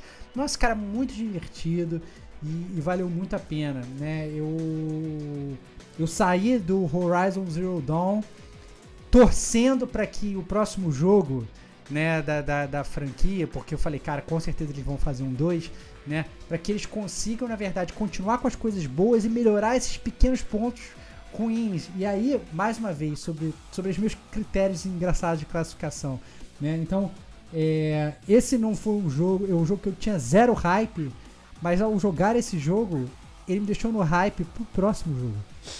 Eita, né? ferro. Então, olha, olha Perigo, como é que são, olha como é, olha como é que são as coisas, né? Então, ele é um jogo que pra mim ele era o anti-hype e agora eu já tô pensando, caraca, cara, o próximo jogo será que vai ser tão bom? Eu preciso jogar, vai ser, mas, será que ele vai ser realmente bom que nem o primeiro? Será que ele vai, eles vão conseguir consertar aquelas coisas? Como é que eles não vão fazer o jogo ficar milcado? Como é que eles vão conseguir fazer o jogo ficar interessante ainda e tal? Então, é muito interessante como, como que o Horizon foi feito e com certeza tá aí no, no top 10 da geração anterior. Justíssimo. Fala pra gente aí, Diego, por que, que você colocou ele na lista? Cara, é. Primeiro que o Horizon tá na minha lista, acho que pelo simples fato que acho que todos os demais do top 5 estarão com a mesma justificativa, inclusive, que é, são jogos que eu rejogaria, cara.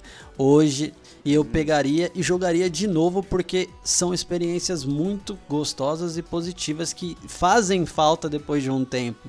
E eu tenho muita saudade do, de todo o gameplay que eu tive com o Horizon. Eu acho que o, o jogo ele trouxe, ele é muito inovativo em, em, em, quase todos os aspectos, né?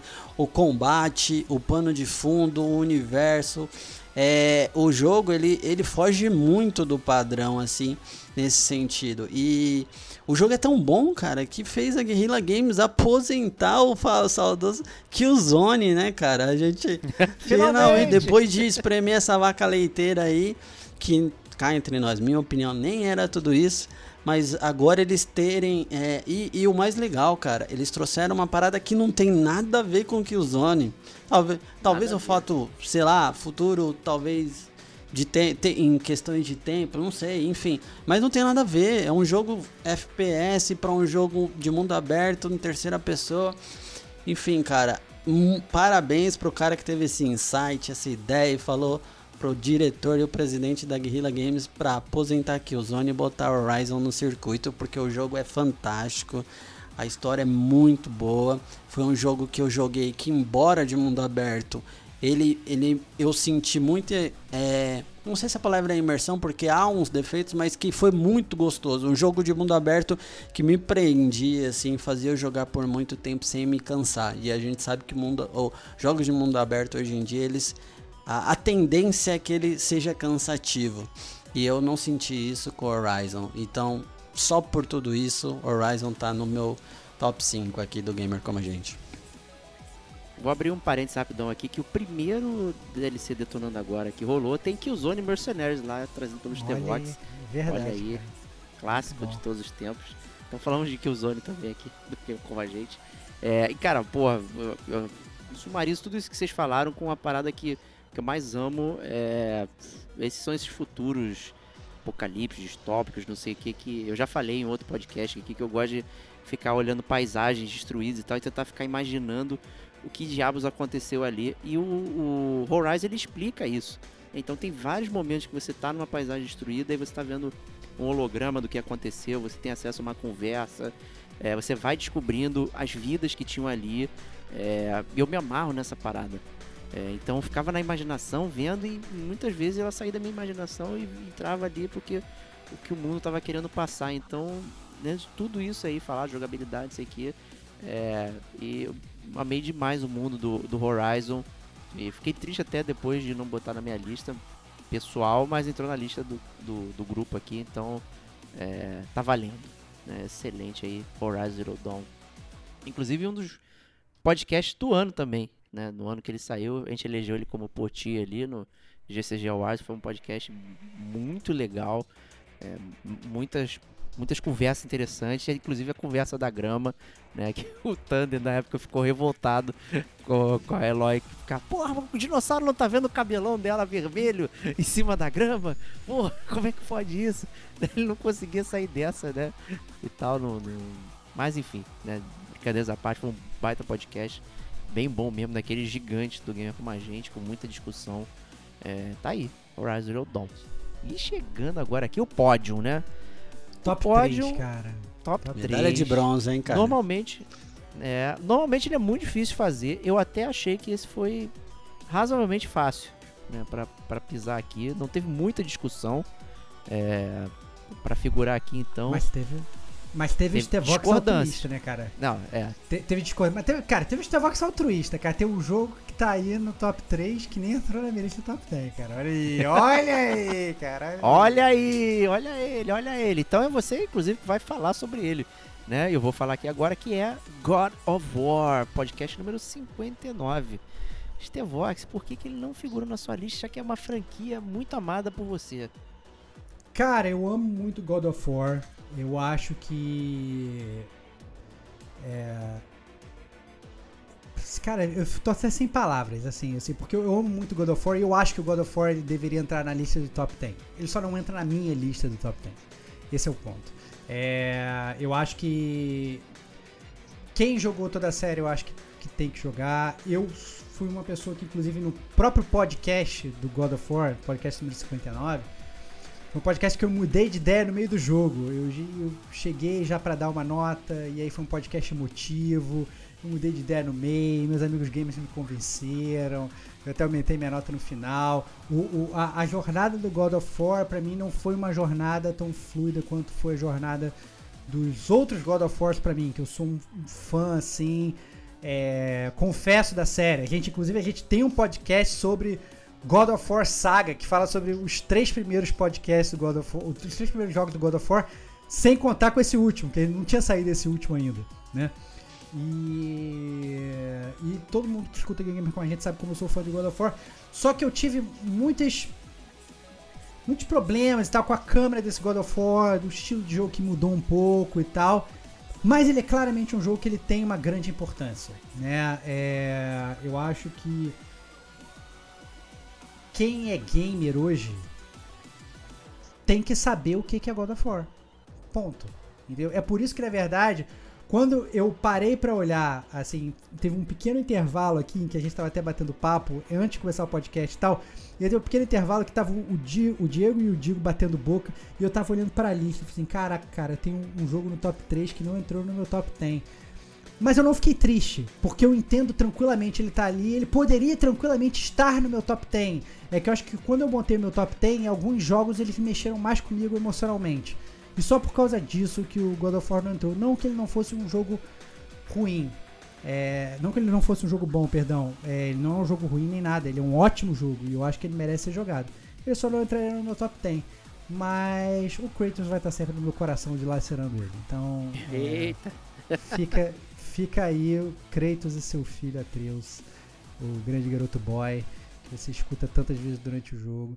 é, no top 3 do Gamer Como a Gente. Mas eu sei que esse jogo tava no top 3. É, tava no top 3, tava no top 10 do Digo e do Diego, né? Eu tô muito curioso. O, o Digo eu mais ou menos já, já espero o que, que ele vai falar. Mas me surpreende, uma coisa que me surpreendeu real, talvez tenha um jogo tenha mais me surpreendido real, foi o God of War estar no top 10 do Diego, porque o Diego, inclusive, ele sempre foi um hater da série, né? É. Então eu, eu, queria, eu queria primeiro entender do, do Digo, né? Por que, que ele botou e, e por que depois eu gostaria muito de saber de por que, que o Diego botou. Porque ainda digo mais, o Diego ter botado o God of War na, na lista dele é uma esperança para que quando sai o Days Gone 2 ele esteja no top 10 do Diego. Porque a prova Só é que ele foi igual não, God of War. ele não, a prova é que ele não guarda mágoas, entendeu? Essa é a grande prova do God of War. Então, É, mas fala aí, Digo, o que, que tu achou do God of War e por que, que ele tá no teu top 10? Pô, o God of War tá no meu top 10, cara. Acho que pelo fato que ele tinha tudo pra dar muito errado. Ele tinha várias chances de dar errado. Mudou a questão de câmera, mudou o sistema de mapa, então ficou um pouco muito mais mapa aberto do que aquela coisa mais linear.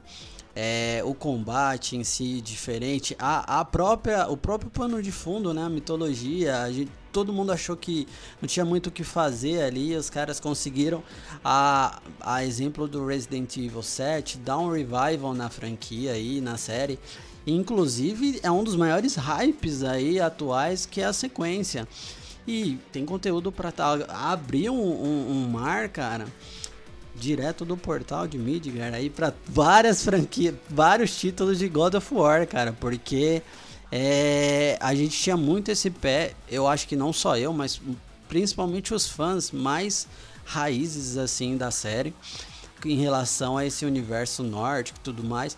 E a parada ca caiu, funcionou, deu muito certo. E como eu falei, tinha tudo para dar errado em vários aspectos. E o jogo sair dentro dessa tempestade de, de, de cocô que poderia ser, ele sair com tantas conquistas, cara, com tanto reconhecimento, tanta gente curtindo o jogo, tanta gente já hypando com o final do jogo pro, pra sequência, enfim. Ele precisa ser jogado, ele precisa ser lembrado e ele precisa estar tá aqui no top 10. Então acho que para mim isso já justifica todo o valor do jogo. Bom, então vou eu agora aqui, né, como o Stevox falou, é, eu sempre odiei a franquia, não pela jogabilidade. A jogabilidade do God of War era incrível, mas eu não consegui ultrapassar a barreira é, do Kratos, lá do Rage, né? O cara, pra mim, era sem motivo jogar com ele, me deixava horrorizado. Eu não queria jogar com ele, não queria ser ele, não queria fazer nada com ele, apesar de, de controlar ele ser incrivelmente fluido, lindo, é, matar Hydra, matar deuses, fazer tudo aquilo ali era fantástico, mas eu não tinha vontade de fazer aquilo. Eu tinha uma barreira enorme com ele. E agora eu continuo com isso também. É, eu acho ele um péssimo personagem, só que agora eu acho que tem uma boa explicação para ele ser um péssimo personagem de fato. Né? E aí tem uma construção interessante sobre quem é o Kratos, a relação dele com o filho dele, é, como se ele relaciona com o mundo. E tudo isso me interessou bastante né? Além né, dessa virada completa do estilo de jogo. Né, o anterior já me agradava, não era um problema, mas eu achei muito corajoso e bravo mudar toda uma estrutura de jogo que as pessoas estavam acostumadas. E caraca, meu. É... E eu achei gostoso jogar assim. Eu achei variado. Tem, obviamente, uns probleminhas, né? Tipo, eu não me conformo até hoje com equipamento de Kratos, sabe? Ah, qual, qual o melhor cinturão que ele vai usar, não sei o que. Essas paradas para mim eu achei péssimo no jogo, achei desnecessário, mas faz parte do é, actions RPGs, né, digamos assim. O pessoal, enfim, jogo de mundo aberto tem que ter um equipamento para melhorar de alguma forma que não é você que melhora, né? Tem que aguentar um pouquinho mais de dano, dar uma, causar um pouquinho mais de dano e tudo mais. Mas enfim, é, eu acho que foi uma mudança muito radical para a série, é, mas eu gostei muito de, de ter essa relação com com o Atreus, de ter essa questão ali do pai filho e tal, e, e como ele vai montando aquilo, como o menino vai quebrando é, quem é o cara e tudo mais, sabe? É, alguém pode falar que é uma escort mission, né, também? mais ou menos, né? Os dois estão ah, juntos. Menos, mais ou menos que né? você, não se, você não se preocupa com o Atreus morrer, cara. Acho que o é. principal problema do escort mission é, é você ter que se preocupar com outra barra de HP que não é a sua, cara. Que Esse é, é o sua. Esse é o principal problema de Corpinch. E isso não acaba que não ocorre no. no... Não é, ocorre, acaba mas... sendo muito mais parecido com Last of Us, que você tem Sim. aquele NPC que segue você ali te ajudando, do que com o próprio Squad Mission. Ah, e o próprio Atreus, né, ele acaba é, trabalhando bem na batalha. Então você pode dar comandos, ele tem poderizinhos, tem equipamento, né? É, tem, pode fazer craftar, né? Na, na melhor palavra aí também. Equipamentos novos, não sei o que. Então tem toda uma jogada assim que, que eu me apaixonei é, pelo jogo e entraria naquilo que o Digo falou, né, do top ali para cima, de jogos que a gente rejogaria. Eu facilmente jogaria o God of War, o Horizon. Eu tenho é, eles na minha cabeça com uma grande saudade de pô, poder sentar e experimentar tudo de novo ali numa boa é, e ser feliz. Exceto o número 1 um dessa lista, mas eu explico quando chegar a vez dele, que esse eu nunca mais quero jogar. É, mas também tem um motivo. Né? Não é por ser ruim. então, pra mim, cara, agora o War representou toda essa mudança né, de como eu vi o personagem. E ele continua odioso, continua fazendo merda, mas eu acho que isso é uma merda bem feita. Né? E aí agora tem um, um, um pano de fundo que me interessou saber as besteiras que ele anda fazendo, toda essa violência, tudo aquilo ali. É, e, e o que o Diego falou também, cara, é, abriu um precedente muito interessante é, das mitologias né, que existem, como isso pode brincar com. É, é, obviamente, eu não sei se isso é um caminho interessante que eles vão seguir, né, desse, a, a não ser que se chamasse Assassin's Creed. Né, então ia ter o God of passeando, o Kratos passeando em todas as mitologias do mundo, né, mas não sei se é isso, mas é um bom pano de fundo para outros jogos, então vamos ver. Aí tô ansiosíssimo para a continuação, com certeza. É, não vou garantir Day One porque os jogos estão foda de cara, né? Mas tamo lá, tamo junto aí na antecipação. E eu não vou me informar sobre nada do jogo, eu não quero nem saber. Eu não quero nem ver o subtítulo, não quero saber o logo, não quero saber nada. Aparece, eu ignoro. Ignoro, não quero saber. E é isso. Vamos lá. Chegando aqui no derradeiro, então estamos aqui, medalha de prata. Um grande jogo, muito mencionado aqui no Gamer Como a Gente. Inúmeras vezes a gente sempre arruma uma maneira de enfiar ele aqui e falar alguma coisa. É o podcast número 13, olha quão antigo que ele é. Aí, tantos anos atrás, então início de geração aqui. Estamos falando de Witcher 3. E aí, Stevox? Cara, eu, eu vou definir Witcher 3 com, com uma, uma pequena frase só e por que, que ele é um jogo que ele tem que entrar no top 10, tá? Witcher 3 ele é tão foda, ele é tão foda, mas ele é tão foda que ele conseguiu criar hype pra um outro jogo que não tem nada a ver com ele, cara. Boa. Todo mundo tá, ficou hypando o Cyberpunk 2077, que é um jogo que não tem nada a ver com Witcher 3, exceto pelo fato de ser da mesma produtora, só porque o Witcher 3 é foda pra caralho. Entendeu? Isso eu acho que já define o Witcher 3. Você não precisa falar do personagem, que é um personagem foda. Você não precisa falar dos personagens coadjuvantes, que também são fodas. Você não pode. Você não precisa falar de como eles é, é, reorganizaram a forma como as side quests elas devem ser feitas em todo mundo dos videogames. Entendeu? Porque essa é a grande verdade. Né? O Witcher 3 ele, ele revolucionou o, o, o RPG ocidental. Ele falou assim: olha só, é assim que a gente tem que fazer. Tá, a barra antes estava aqui, agora a gente está subindo essa barra aqui para não sei quantos metros. E vocês vão ter que superar isso aqui agora. E setou isso para a indústria inteira. Setou até para a própria empresa, que é a, a, a, a, a CD Projekt Red. E depois eles caíram do cavalo por conta disso. Entendeu? Isso prova o quão único e o quão fantástico é o Witcher 3. Então, tudo que você quiser no jogo, você tem. Você tem um combate maneiro? Tem. Você tem uma dificuldade foda se você quiser. Ah, eu quero ser um top player, botar na marcha da morte? Tem. Ah, eu quero um minigame maneiro dentro do jogo? Tem. Ah, eu quero é, é, side quest maneiros? Tem. Eu quero uma história principal maneira? Tem. Eu, cara, tudo que, que você quiser no Witcher 3 tem. É, é isso, entendeu? Então, assim, quando você cria um jogo tão completo, né, e com tudo que você espera, você criou praticamente o que eu diria que talvez fosse o jogo perfeito da geração passada. Eu diria que eh, de todos os jogos eh, que a gente citou, o Witcher 3 ele, ele tem um quê diferente porque ele é tudo que a gente esperaria de um jogo, ele é tudo que a gente esperaria dele e ainda mais. Então, eh, ele não estar num pódio é, é, é impossível de não ser justificado. Eu acho que o Witcher 3 ele tinha que estar claramente tinha que estar no, no mínimo no top 3 do, do- dos jogos da geração passada e a justificativa é essa. Caramba, é, bem, talvez, do jeito que você falou, parece que ele é o primeiro lugar. Né? E eu vou justificar e depois, mas ele não é o meu primeiro lugar, mas eu vou justificar depois quando a gente chegar no meu primeiro lugar. Não, mas eu que com- que ele não é consigo compreender, não s- talvez a gente não vai falar a mesma coisa, mas eu consigo compreender por que ele é o segundo e o primeiro é o primeiro. É isso aí. É. É, mas a gente vai chegar lá. Então, Witcher 3, é, é, eu amei demais. Tem resenha minha escrita no site, tem resenha da DLC, tem tem detonando agora dele. O Witcher 3, cara, pra mim foi apaixonante. Eu joguei mais de 150 horas. Ah, as interrogações do mapa aí do Digo, nenhuma me encheu o saco, todas eram bacanas. todas me levavam para algum lugar interessante, que tinha um personagem falando alguma baboseira, que era legal, que tinha um- uma rotina legal. Caraca, meu, que, que mundo vivo interessante. E eu não vi nada parecido até agora. Foi até uma das coisas que prejudicou né, a gente é, ver o Horizon Zero Dawn também.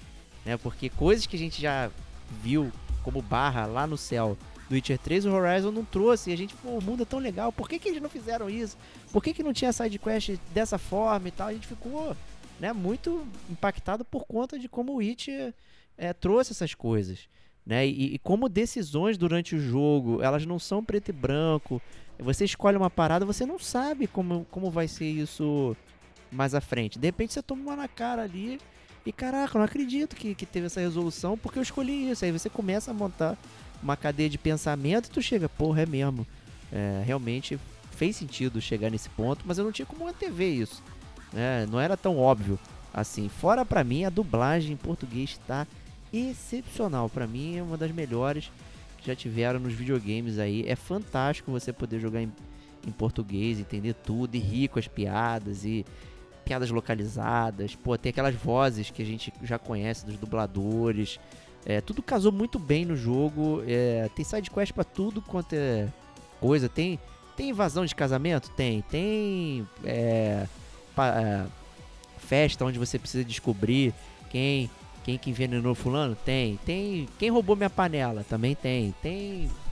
Corte a cabeça do bandido? Também tem. Tem tudo, cara. Pelo amor de Deus. Né? E, e é, é inacreditável. Eu não sei mais o que falar. Eu gostaria muito de jogar Witcher 3 de novo.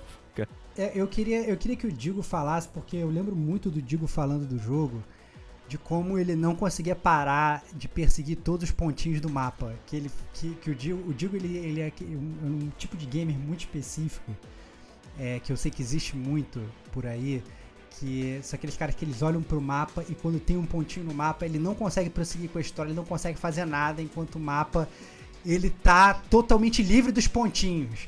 Eu já até falei pra ele, cara, talvez essa não seja a melhor maneira de jogar. Então, Vai fazer aqueles pontinhos quando você estiver lá perto. Não, não, eu vou cruzar o mapa, dar a volta no mundo pra fazer um pontinho, depois eu volto pra fazer a história, a missão da história tá aqui do lado. Eu lembro que a gente batia papo sobre isso direto na época. Eu queria que ele explicasse, inclusive, é, toda essa, essa saga do Witcher 3 pra ele, porque eu entendo tranquilamente o Witcher 3 tá no top 10 dele. É, antes de mais nada, eu preciso falar que The Witcher 3 tá no meu número 1, só que na contracapa, né, cara? E a gente vai saber daqui a pouco por que, que é na contracapa. Porque o número 1, essa altura, todo mundo já deve saber o que, que é que a gente vai falar no número 1, né? Principalmente por, pelo que a gente passou. Vamos ver. Mas eu acho. Mas enfim, o The Witcher, cara. Primeiro que eu não sei explicar o que, que é essa questão do ponto, cara. Acho que tem que ligar pro psicólogo pra explicar, né? Porque é uma parada maluca, mas realmente eu não consigo. Eu sou o cara que jogo é, e sempre quero deixar 100% por onde eu passar. Ah, mas você tem que ir lá e depois você volta. Ah, mas deixa eu ir ali, tá pertinho, daí tá 3 mil quilômetros, mas eu tô indo a cavalo, curtindo o cenário e, e tá sendo maravilhoso, cara, essa jornada. Mas eu acho que assim, o The Witcher 3, cara, ele tá na minha lista aqui e no topo, porque eu sou um bom amante do RPG, cara, do RPG clássico lá de trás do JRPG do, do turno. E mesmo que a gente não tenha isso forte hoje, a gente sonha e a gente quer RPG, mesmo que seja em action, bom e no sistema de upgrade, com diversas classes, com side quest boa pra cacete e de monte. E eu acho que The Witcher foi o jogo da geração passada que mais chegou perto disso. No sentido de ter tudo isso que a gente, como amante de RPG, gosta de ter. Por mais que a mecânica seja um pouquinho diferente, e ela ainda é muito boa. E ela abriu muita porta para action RPG, na minha opinião que as pessoas curtiram e o que vocês falaram é, tem todo o fundamento e, e eu confirmo, eu acho que faz todo sentido. O Witcher 3 ele é referência para muitos jogos. O Assassin's Creed ele copiou todos os pontos bons do The Witcher em sentido de câmera, gameplay. Eu acho que The Witcher ele marcou a geração, de fato. Ele veio lá seus 6, 7 anos atrás, não lembro agora de cabeça, com uma pegada de é o jogo do momento. Eu lembro de ter jogado ele bem no começo quando saiu e de ter pego o jogo e devorado. É um jogo que, como eu falei, e o Diego também falou aqui, que eu jogaria, adoraria jogar novamente, adoraria jogar as DLCs que eu não joguei, mas não joguei porque eu tava com 300 horas de gameplay depois de todas as panelas que eu recolhi.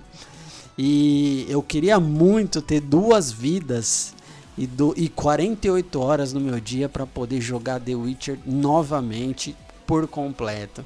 É uma pena que com o nosso backlog hoje em dia e tanto jogo bom, isso não, não tem acontecido. Mas é um jogo fantástico, é um jogo que marca uma vida, assim, como gamer, cara. Então, esse é o ponto principal de estar na minha lista.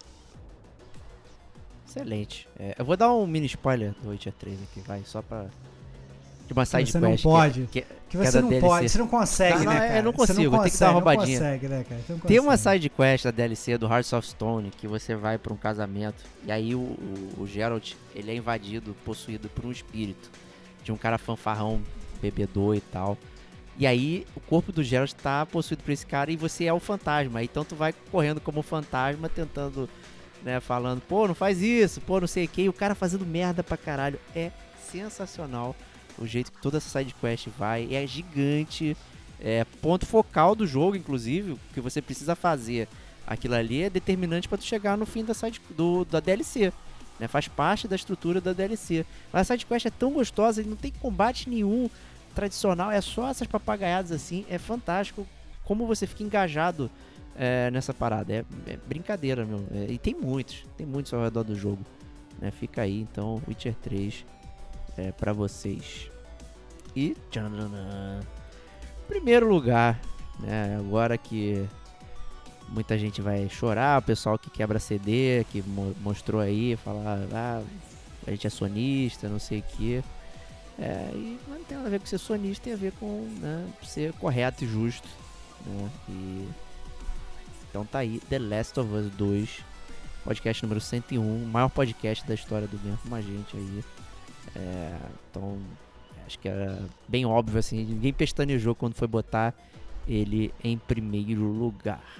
né? Então eu queria ouvir primeiro aí o Stevox, é, que ele falou que ele tinha considerações, assim como o Digo. Acho que todo mundo tem uma consideração por ele estar em primeiro lugar ali. Então vamos começar aí com você, Stevox. Cara, pra mim, pra mim eu acho que é muito simples o, o Last of Us. Assim, obviamente, quem quer saber a nossa opinião é, real sobre o The Last of Us Parte 2, tem o podcast que durou 3 horas, tem o Diego chorando no final do podcast, todo mundo bêbado cantando. Ah, sabe, tá assim, muito é, bom. é um, po- é- é um podcast que ele é. Ele é outlier aqui no, no Gamer Como a Gente. assim, é um- ele é uma saga por si só. Né? É, mas a grande verdade é que o, quando eu montei a minha lista e eu montei o meu top 10, e eu até acabei de falar disso, que pô, o Witcher poderia estar tranquilamente na, em primeiro, porque ele é meu top one game, mas ele está em segundo porque eu acho que o The Last of Us ele transcende o que é um jogo de videogame. E esse é o, é o meu principal ponto. Eu acho que ele aborda é, questões que nunca foram abordadas no mundo dos games. Ele faz você é, questionar os personagens que você mesmo está controlando. E ele faz, inclusive, você se questionar sobre quem é você como gamer jogando aquele jogo. Né? É, você entra como.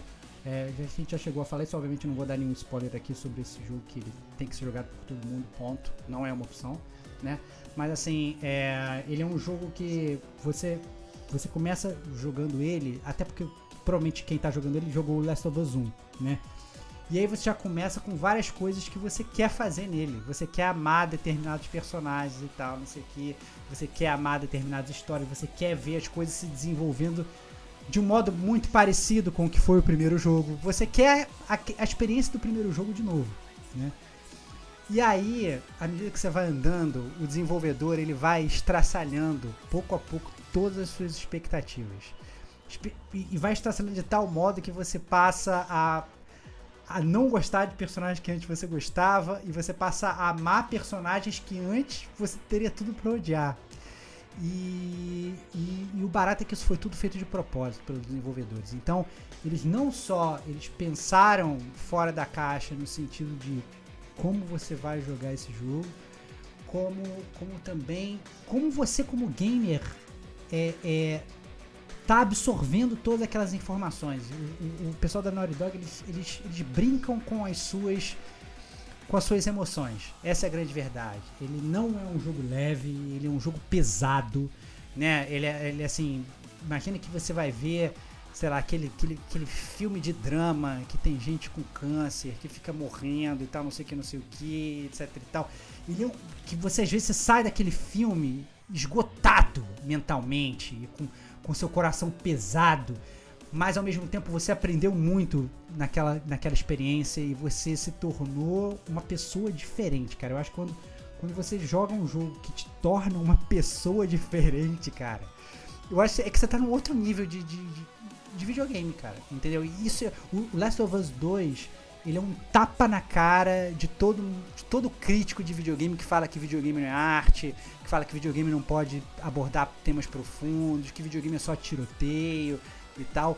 O vídeo, o, o Last of Us 2, ele é ele é acima de um jogo, entendeu? Ele não é um jogo de videogame comum. Eu, acho que ele é mais pra vai pro quesito de obra de arte assim, de verdade. Então, é, ele tem que estar no, no- no top 10 em primeiro lugar. Pra mim é, é tipo no-brainer, assim. Vamos começar o top 10? O War, War Concurso lá, entendeu? É o The Last of Us Parte 2. Depois a gente começa a discutir todos os outros. Essa é a grande verdade, porque é, ele transcende o que é um videogame. Perfeito, caramba, fiquei até emocionado igual o podcast. E eu acho que funcionou muito por- porque eu reclamei muito do Last of Us 2 antes de fazer o podcast. Então eu acho que eu me livrei de tudo aquilo que me incomodava e abracei tudo aquilo que o jogo tinha de bom, que é justamente tudo isso que você é, falou aí. É, ele tá acima do Witcher 3 por um ponto que é a emoção, é- é esse sentimento, essa coisa de pegar a gente pelas entranhas e, e fazer a gente olhar para aqueles personagens e olhar para nós mesmos e, e se questionar e questionar o que tá acontecendo e por que, eu tô jogando e não sei o que. É por isso que esse é um jogo que eu não jogaria novamente.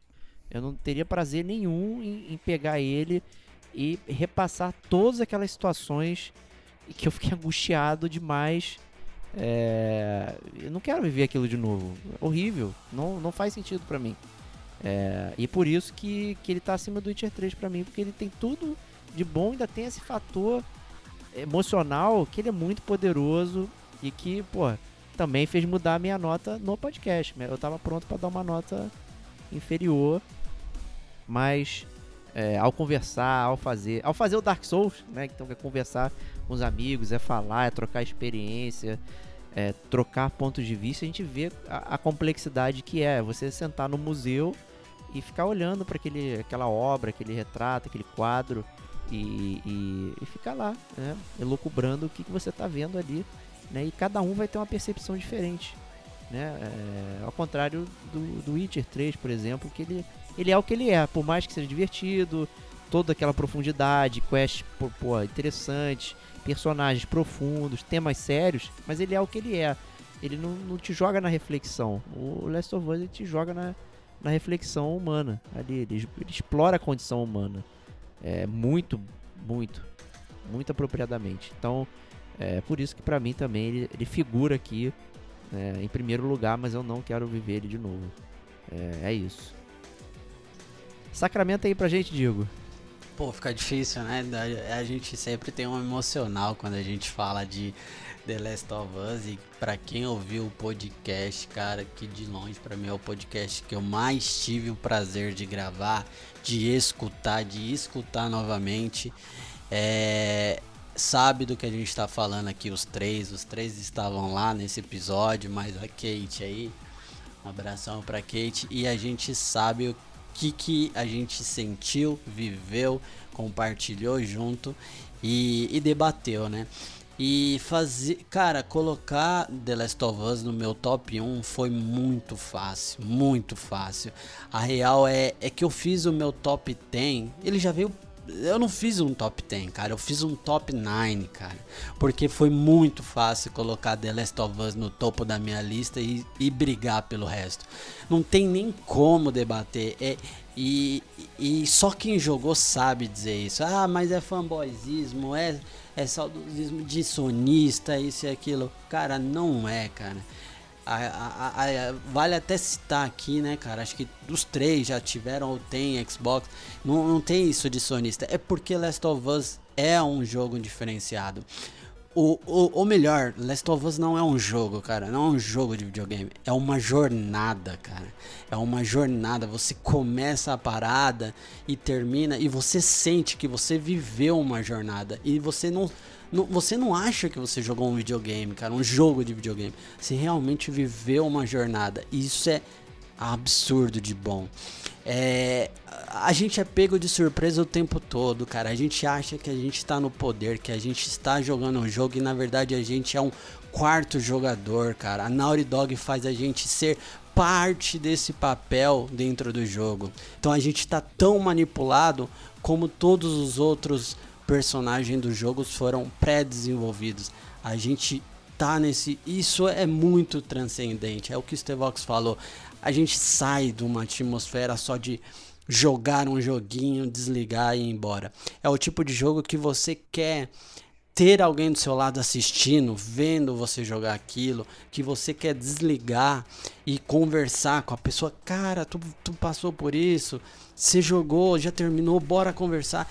É um jogo que vai além do, do Power On e o Power, o power Off, cara. Então essa parada é muito foda de se dizer. É um jogo que teve o primeiro sendo uma obra-prima, um jogo fantástico, um jogo revolucionário e que tinha tudo para ser inferior que todo mundo esperava e que na minha humilde opinião, digo Domingues, superou e conseguir superar The Last of Us 1 mostra muito e fala muito sobre o que é Last of Us 2, cara. E por fim, cara, para concluir, o porquê que esse jogo, além de tudo isso que eu falei aqui, desse filtro solar aqui narrado, para Last of Us é que o jogo, pra, na minha opinião, ele é uma obra-prima. Ele é fantástico do começo ao fim. Ele é como você ir num cinema, no mais top do que você tem na sua cidade, assistir, jogar, comentar, viver e terminar toda a sua jornada. Então, isso é Last of Us 2. Isso é top 1 do top 10 do gamer como a gente. Que isso, cara. Que isso, Queria- cara. Queria estar bebendo igual o Last of Us 2 agora aqui pra dar uma chorada. Cara, é, eu acho que assim, antes da gente finalizar o cast, é, eu acho que tem alguns pontos importantes pra gente citar aqui, né, Diego? Eu acho que Sim. Algumas considerações que a gente tem pra fazer que pode deixar a gente. po- Pode deixar a galera triste, pode deixar a galera feliz, pode deixar a galera triste com a gente, puta com a gente, que a gente já sabe, né? Mas são algumas coisas que a gente tem pra levantar, né? A primeira delas, eu acho que talvez é, é, é fundamental citar isso. A gente às vezes Principalmente no, início do Gamer Como a Gente, a gente era muito acusado de ser sonista. Eu, inclusive, já recebi vários hate mails falando que eu era sonista e tal, não sei o. E eu sempre brinquei aqui que. Ah, não, tô do lado da verdade e tal. Eu vou estar do lado de quem faz os melhores jogos e tal. E na minha modesta opinião, é, na geração passada, essa empresa foi a Sony. Né? Ela tinha os melhores exclusivos, ela dava o melhor serviço e tal. É, hoje, na verdade, fazendo esse paralelo rápido, eu já acho diferente. né? eu já acho inclusive, que a Microsoft está fazendo por onde para tentar fazer exclusivos melhores e está dando hoje um serviço muito melhor que o da Sony, tanto que me fez comprar um Xbox, que foi uma coisa que eu nunca imaginei que eu fosse fazer. Mas, quando a gente olha para a geração passada, a gente consegue ver exatamente isso quando a gente passa aí um pente fino nessa lista de top 10. Né? Então, nessa lista de top 10 a gente tem Last of Us 2, a gente tem God of War, a gente tem Horizon Zero Dawn, a gente tem Uncharted 4, a gente tem Spider-Man. Ou seja, do top 10, 5 jogos eles são exclusivos do, do, do, do console da, da, da Sony. Não esquecendo os roubos, né? Com o Bloodborne e Days Gone ali. Né? Runner Up e- e Exatamente. escondido. é, é, é, exatamente. Podia falar do Bloodborne e, e- e- e do Days Gone, a gente nem tá, a gente nem tá citando. né? Então, assim, É, E eu acho que pra mim é- muito claro a lavada que a Sony deu na, na- na última geração. Eu acho que acaba que o top 10, olha que a gente montou o top 10, a gente nem pensou nisso enquanto a gente montava o top 10, mas quando a gente parou, para pra olhar a lista, a gente se dá de cara com isso. E ao mesmo tempo a gente não vê jogos exclusivos da Microsoft, né? Como, como um, a gente não vê um Halo, a gente não vê um Gears of War e tal. Não que sejam jogos ruins, né? Mas eles acabam, acabam, não tendo eh, talvez a pressão que esses outros jogos tiveram nas nossas vidas, né? Então, é, acho acho interessante quando a gente para pra A própria isso, mas- Nintendo, né? Inclusive. Fala aí, Diegão, que é um usuário de Exata- Nintendo forte. É, exa exa é, exatamente, eu até citar isso, assim, a gente, o Diego, quando a gente estava discutindo a pauta, o Diego falou assim, não, olha, vamos botar aí os melhores jogos de PS4, de Xbox One e de Nintendo Switch. E eu montei a minha lista, eu tenho Nintendo Switch. Eu falei, cara, brother, Mario Odyssey é um ótimo jogo, mas eu não vou tirar nenhum desses jogos que eu citei aqui pra botar o Mario Odyssey. Por melhor que seja o Mario Odyssey, por exemplo, né? O que mostra, inclusive, que a, a pegada da Nintendo hoje talvez seja outra, né? Os jogos que a gente espera da Nintendo são outros, né? Talvez as grandes franquias, né? O Digo pode falar, talvez tivesse um Pokémon da vida aí, o Digo tinha botado aí na... Não, acho que nem isso, né? cara. Acho que assim, sou fanzaço de Pokémon desde o Game Boy, é, do classicão lá, do tijolão. E joguei todos os Pokémons que saíram do Switch. Tenho Switch, joguei Mario, joguei Zelda. Não foi falta de jogar, cara. Eu acho que ele não performa, nenhum deles, nem inclusive Pokémon, no top 10. E não é porque eu gosto mais da Sony ou, do, ou da Microsoft ou da Nintendo. É porque eu acho que é, a gente teve tanta coisa boa e a gente justificou muito bem aqui todos eles que a Nintendo, enfim, com todos esses jogos e são grandes nomes assim, é, principalmente se a gente comparar com Microsoft, né, que tá tentando emplacar seus ex- exclusivos ainda, mas não performa top 10, cara, na minha opinião. É, eu também tô junto aí. Eu sempre tô jogando uma porrada de jogo diferente, né? Os indies, o, jogos multiplataforma, enfim. É, não tô limitado aos exclusivos Sony. Né? Nintendo a gente, porra, Mario Odyssey fizemos resenha, falamos muito bem do jogo. A gente dedicou um espaço para pro Mario Odyssey aqui. Dedicou um espação pro, pro Zelda, Breath of the Wild, que para muitos ele estaria sim na lista aqui de top 10, né? Mas é, e esse foi um podcast que também teve guerrinha, né? Dois contra dois. O Stevox estava de férias e a gente aproveitou para fazer uma rinha de, de lados aqui sobre Breath of the Wild que assim, eu acho que pra muitos é um jogo que revolucionou, mas tem, tem aquelas brincadeiras, tipo, a galera falou, ah, Breath of the Wild inventou o mundo aberto, né? Tipo, Dark Souls inventou a dificuldade, né? Hoje tem, tem É. gente, tipo, deslumbrada com o que o, o Breath of the Wild faz. Mas eu já tava cantando essa pedra desde o Metal Gear 5, que é tipo o Japão chegando agora na festa. Na festa do mundo aberto, na festa da side quest, na festa é, de, de, de, de você poder fazer qualquer coisa dentro do mundo. Foi muito bem feito? Foi e tal. Eu, pra mim, aquilo não gostei de aquilo ser Zelda. Podia ser qualquer outro jogo. É, e tá lá explicado no podcast lá, ouçam lá e tal. É, tem todo. Tem, inclusive tem resenha escrita também do Breath of the Wild, então não podemos ser acusados de não demos atenção. Né? Que a gente deu atenção sim. Ah, pô, tem o Fire Emblem, Free Houses, tem um detonando agora que eu falei. Enchi o saco do Stevox pra jogar, porque ele gosta de, de jogos táticos, né? É do, do perfil dele, inclusive com permadeath, tem toda uma dificuldade. Talvez a sua maior dificuldade seja usar o Switch, né? Não necessariamente É, o jogo em si. é, é, é, eu acho que o Switch a- acabou que isso acaba prejudicando a própria performance dos jogos. Né? O Switch ele é, um, ele é um console que ele funciona muito bem como portátil. Né? O Diego ama falar que ele gosta de jogar deitadão lá. Só que eu, depois de ter é, Game Boy, depois de ter PSP, depois de ter PS Vita e depois de ter o próprio Switch, eu já cheguei à conclusão que eu, eu, eu amaria a ideia de jogar no portátil, mas eu não, não gosto de jogar no portátil. Eu gosto de jogar na, na televisão grande, entendeu? Eu não gosto de deitar na cama pra, jogar videogame antes, de dormir. Se eu for deitar na cama, eu vou talvez, sei lá, botar uma série, botar um filme e tal. Eu não vou ficar jogando videogame com, com, com a, com a TV ligada. Talvez viajando, né? Você vai viajar, você leva o seu portátil. Mas é isso, não vou ficar usando o portátil em casa. E, e aí eu acho que o Switch ele perde muita força, porque a partir do momento que eu tô jogando na frente da televisão, aí eu vou jogar um outro console mais robusto, até porque foi mal, né? Aquele Joy-Con de plástico é, é muito complicado, né? Você, você tem que ter um Pro Controller e tal. E aí o Switch já tem outros um milhão de problemas que, que, que orbitam ali o console. Né? O que aí, obviamente, acabam diminuindo mais ainda a, a, a, a sua propensão para jogar os jogos do Switch, né? E eu, não, obviamente, não é a intenção aqui fazer um DLC top 10 mais análise do Nintendo Switch, né? Mas acaba Até que a essa já ver- fez, né? Tem Até um porque a DLC gente- só sobre o Nintendo Switch. Até porque já tem isso, né? Mas eu diria, inclusive, que talvez até meu pensamento sobre o Nintendo Switch hoje seria muito diferente, né? Engraçado como é que as, as coisas mudam né? à medida que, que as gerações vão, vão andando e, e que você vai mudando como gamer, né? Todos nós somos metamorfoses gamers ambulantes. É, pois é. Mas a verdade é que hoje, é- é, até se sair um puta jogo pro Nintendo Switch, eu vou ter mais dificuldade de parar pra jogar esse jogo, porque não é talvez o meu console favorito, né? E isso acaba que eventualmente acaba prejudicando. Né? E, E- tem outro tá- fator preço também, né, Starvox? Porque os jogos Nintendo, Ah, sim. eles não abaixam o preço. A Nintendo não faz promoção dos jogos deles, né? A gente sabe disso. Então o jogo é, Mario Odyssey, ele continua o mesmo preço, né? É, e Uhum. saindo pra mídia física aqui quando vem pro Brasil, que não tem oficialmente, aí ele vem acima do preço normal. Aí as pessoas ficam, caraca, mano, 400 reais.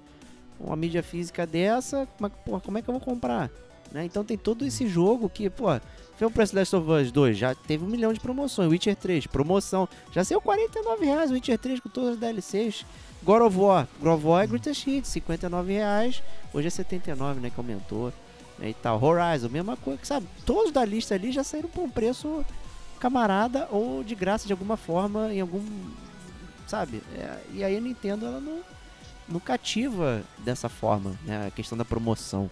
Né? Faz com que seja difícil também vocês é, entrarem no mundo ali da Nintendo e jogar, porque realmente custa caro mandar brasa. E sem parcelar. Aí fudeu, né? Porra, tu vai meter lá É. trezentão sem parcelar, meu, porra, é foda. Não tem como.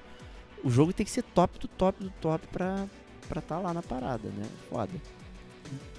E outro choque também quando a gente para para analisar a lista, eu queria até que o Diego falasse um pouco também, é, é a ausência talvez de grandes empresas na, na- nessa lista aí, né? Então a gente pega, por exemplo, a Ubisoft, que é uma puta empresa e que inclusive na, na, na geração retrasada do PS3 e Xbox 360 poderia, eu diria muito, acharia muito difícil a gente fazer um top 10 da geração PS3 barra Xbox 360 e não plugar o Assassin's Creed aí, aí no meio. Né? E aí quando a gente para pra analisar essa lista, a gente não tem nem o Assassin's Creed, nem outros jogos da, da própria Ubisoft. Quer saber, Diego, o que, que você achou dessa parada, cara? Você então que é um. É meio fã, meio fanboy da Ubisoft, né, cara? E aí, cara, o que, que, que você tem a dizer sobre essa parada? Quem é fã aqui, gente do céu, é complicado, hein? Mas a, a, a brincadeira e é uma realidade foi aquilo que você falou lá no início do, do cast, né? A questão de milcar os jogos, né? Então, a gente tá vendo Far Cry 99, Assassin's Creed 330, Rainbow Six não sei o que e tal. Cadê as chances que a, que a empresa tá tomando para que a gente experimente algo diferente, interessante, é, sabe?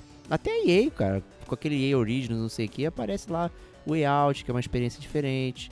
Né? Tem o It Takes Two, é, que foi muito elogiado pela galera. Muita gente elogiando até como GOTY de 2021. Queria ter o prazer de jogar é, e tudo mais. Então, assim, faltou ousadia na Ubisoft que vem é, play safe, né? Division, Division 2, né? Sempre aquelas coisas.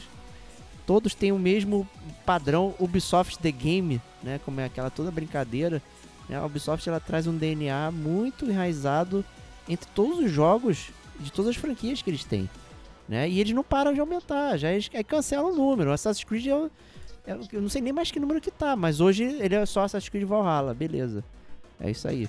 É, tá na área. Que- fala aí, Diego, eu queria que o Diego falasse um pouco da Ubisoft, que ele é fã. O que, que, que, que, que, que você acha, cara? Você então que tá jogando, não sei se já terminou Assassin's Creed Valhalla. Não, cara, vai demorar que- isso aí.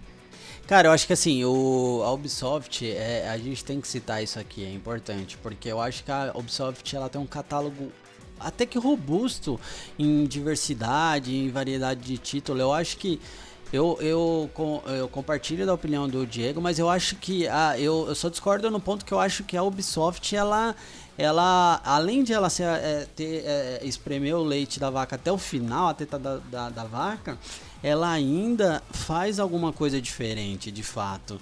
Então ela fez muita coisa diferente em, em um certo tempo com The Division, com Watch Dogs. Então ela trouxe aqui, até o próprio For Honor e tudo mais. Então ela tentou trazer muita coisa, mas a real é que ela nunca acerta. Ela não é hitmaker nesse sentido, cara. Então a parada é, a, a sensação que eu tenho da Ubisoft é que ela gasta muito em publicidade, em fazer a capa do negócio, do produto dela. Então, pô, vai ser um jogo sensacional que você faz isso, isso. O próprio For Honor foi falado tantas coisas, é um jogo horrível. É, e, e, e ela gasta muito naquela capa, né? Que é aquele boneco de papelão, sabe? Você vai atrás, não tem nada, cara. Então você acha, pô, demais. E Quando você vai atrás, é tudo muito va é vago, é muito fraco, é, é genérico, cara. Então acho que, sei lá, falta um pouco da. da a Ubisoft a gente já falou tanto, ah, para de fazer, faz um intervalo de Assassin's Creed, porque tinha todo ano, para desenvolver melhor um negócio, o, o produto final que você tem, enfim, eles tentaram de tudo e a real é que não acerta. Então acho que eles precisam olhar para o mercado e ver que não é só criar um jogo de videogame. A régua subiu, saiba disso, Ubisoft. E com base nisso, faça uma experiência gamer.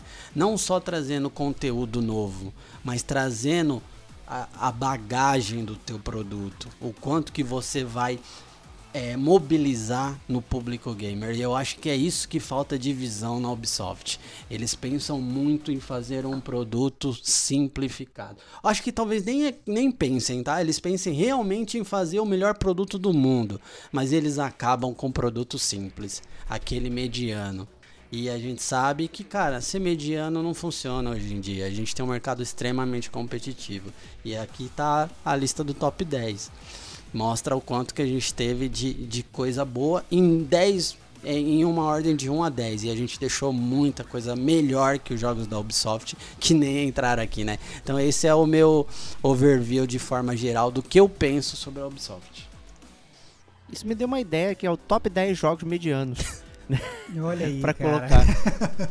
Porque, não, mas é, é curioso, até brincando, porque hoje ou, um jogo é incrível ou uma bosta, né? Não tem aquele meio tempo. Ah, joguei, tem aquele prós e contras. Né? O pessoal que ouve game com a gente sabe que tem vários jogos que a gente resenhou aqui. A nota ficou ali no 3, 3,5. É uma, é uma experiência. Né? Jogou no jogo e tal, bababá.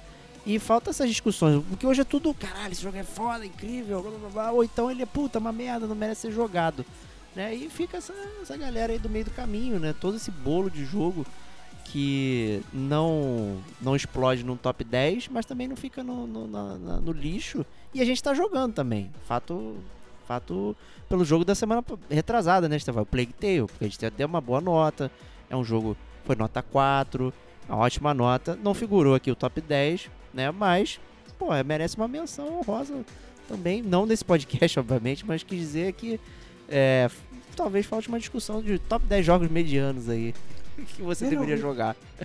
Eu acho que isso vai acabar sendo cada vez mais frequente a partir do momento que a gente tem mais gente fazendo o jogo, né? Então, é, não é- a gente já sabe, por exemplo, a oferta incrível que a gente tem de jogos indies hoje.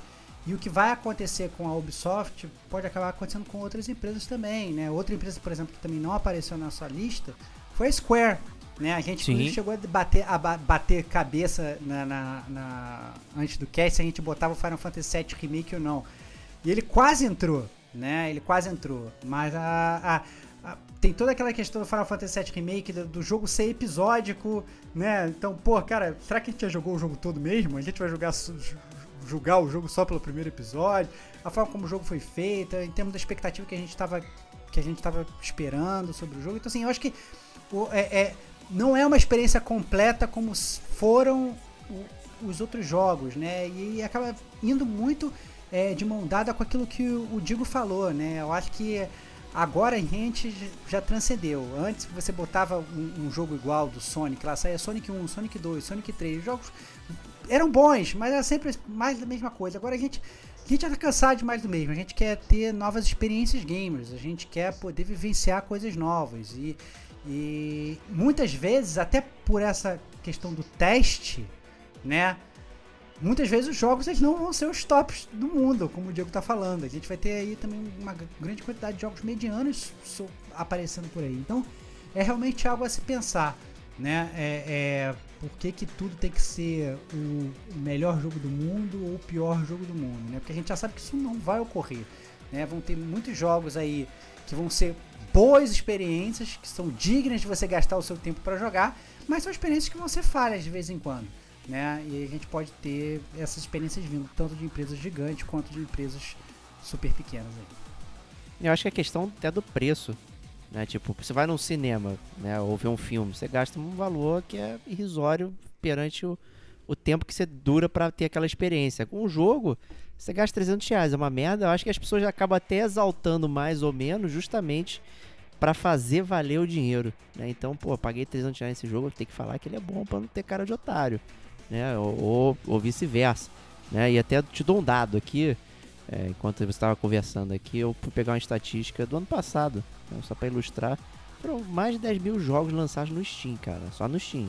Né. Pois é. Porra, cara, pois é- é- é. não tem como você jogar isso tudo. Como é que separa o jo- o joio do trigo? Certamente, né, a maioria ali, a grande maioria, não é nada né, é, exemplar. Mas certamente tem experiências ali que merecem e a gente nunca vai conseguir né, ter isso. Né? Se botar aí os jogos que a gente jogou no ano, e normalmente a brincadeira é no GCG Awards, que a gente não chega nem perto de coçar é, qualquer estatística válida aí. Então é, é isso aí, meu. É, top 10 jogos que você deve ter jogado, porque alguém como a gente é que manda, né? Então, foda-se estatística, foda-se tudo aí. É, vão lá jogar todos esses jogos que a gente botou aqui na lista, exceto Days Gone. Então, Diego Domingues, muito obrigado por estar aqui conosco. Foi um grande prazer tê-lo de volta conosco. Que é isso, gente. Prazer sempre meu estar de volta aqui. Tava com bastante saudade. Saudade de todo mundo que tá aqui. Saudade de quem não tá gravando hoje, dos ouvintes. E quem sabe em breve aí mais e mais vezes aí. Tô bastante empolgado de manter a maratona de, de gravação com gamer como a gente. Então a gente se vê em breve aí, se tudo der certo. Excelente. Stevox, sempre um prazer inenarrável estar aqui com você. Cara, sempre um prazer inenarrável. Eu, eu gosto muito desses cast mentirosos do Gamer Como a Gente. Né? A gente vai fazer um DLC que a gente fala, nossa, vamos fazer um top 10 rapidinho e tal. Vai ser um pequeno filler. A gente tem mais de duas horas de podcast. E que inclusive a gente entra numa discussão sobre a indústria dos videogames no final, cara. É, É isso, excelente. é, é isso que eu curto do gamer como a gente, né? A gente monta a pauta, a gente se planeja pra falar, fazer uma coisa e no final das contas sai uma coisa totalmente diferente. Espero que a galera tenha gostado. E o que eu mais peço é que é pra receber feedback sobre esse podcast. Eu adoraria saber o top 10 da geração passada dos nossos ouvintes. É, aqueles e-mails longos com como e porquê, né? Com hates de seus malditos, vocês não, não, não botaram o, o jogo XYZ. Eu adoro receber essas coisas. Né? Mandem pra gente que a gente vai ler no próximo news certamente.